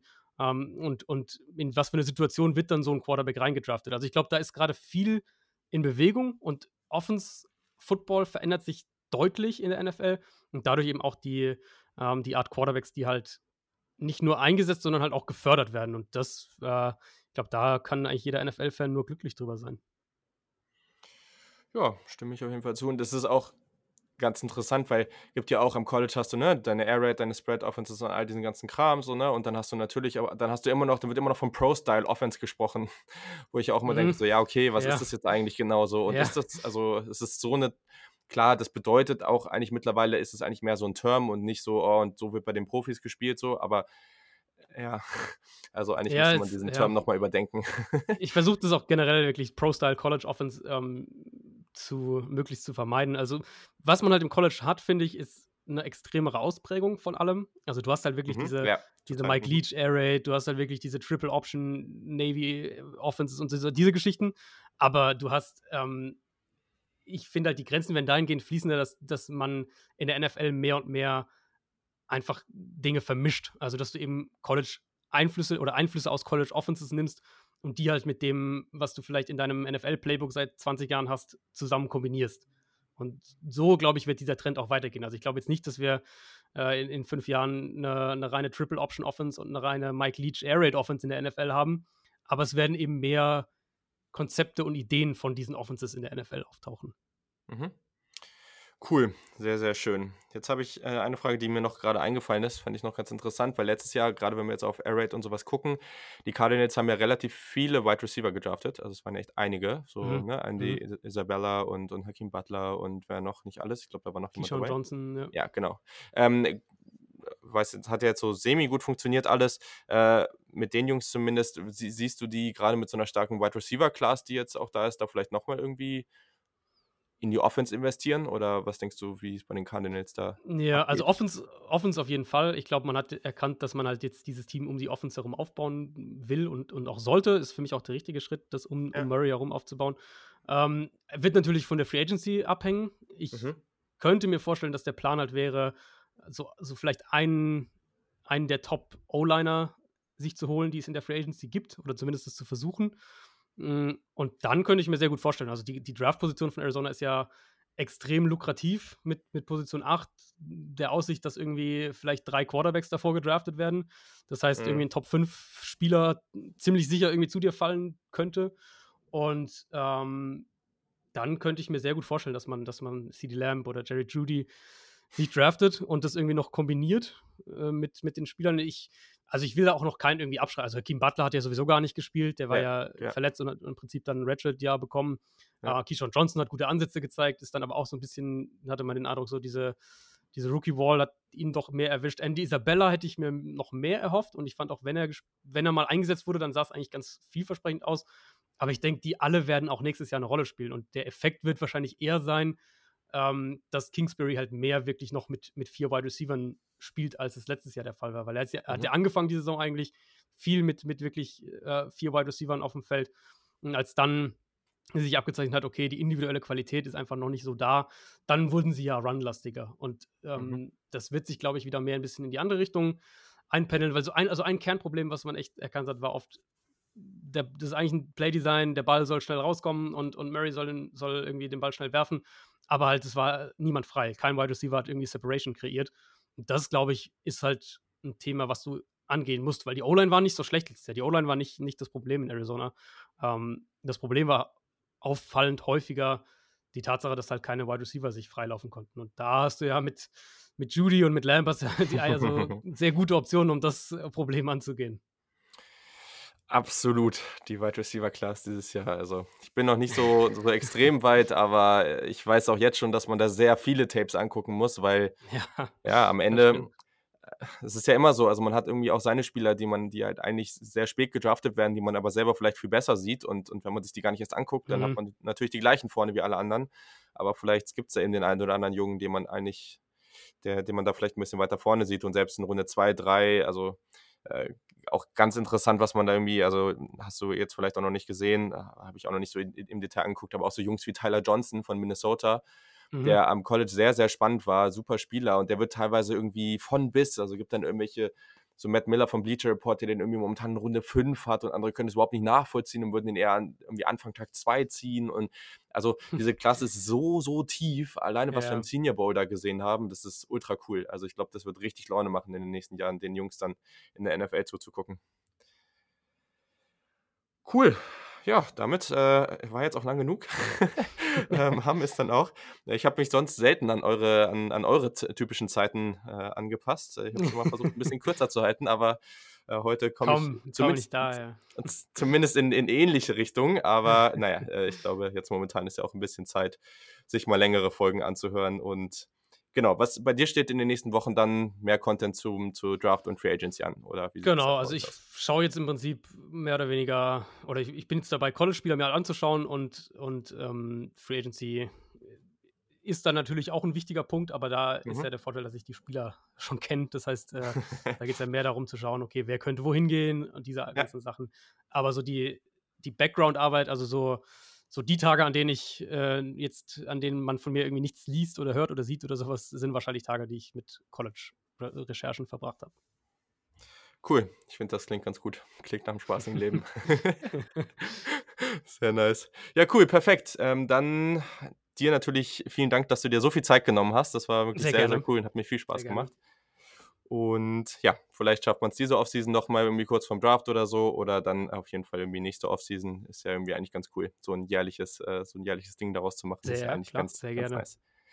Sehr, sehr cool. Ja, perfekt. Dann an dieser Stelle will ich euch auch gar nicht länger hinhalten. Das waren ja jetzt dann irgendwie knapp anderthalb Stunden oder wahrscheinlich schon mehr als anderthalb Stunden dann am Ende.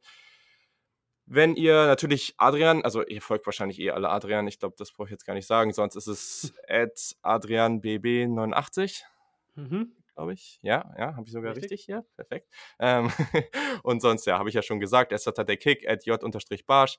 Wenn ihr mir noch folgen wollt und noch ein bisschen allgemeinere Takes bei Saturday Kick gibt es natürlich, also beim Podcast-Account gibt es natürlich dann sehr, sehr stark auf den Podcast fokussierte Takes. Bei mir dann vielleicht auch mal ein bisschen mehr zur NFL allgemein oder anderen Themen. Genau, so. Und nächste Woche geht es dann auch endlich los mit dem wirklichen Scouting-Pods. Habe ich jetzt schon lange genug äh, angepriesen und da geht es dann auch wirklich los. Ich hoffe dann auch mit Gast und dann starten wir richtig durch. Wenn ihr noch Feedback oder Wünsche habt für die Zeit, wenn ihr Fragen dazu habt, nächste Woche geht es ja mit den Quarterbacks los. Also wenn ihr dazu Fragen habt, schreibt mir gerne. Und genau, das war es jetzt dann auch. In diesem Sinne, habt noch eine schöne Woche, genießt die NFL-freie Zeit oder die XFL-Zeit, wie auch immer ihr wollt. Oder genau, verbringt halt einfach viel Zeit damit, College-Spiele anzugucken. In diesem Sinne, schöne Woche, bis dann. Ciao, ciao.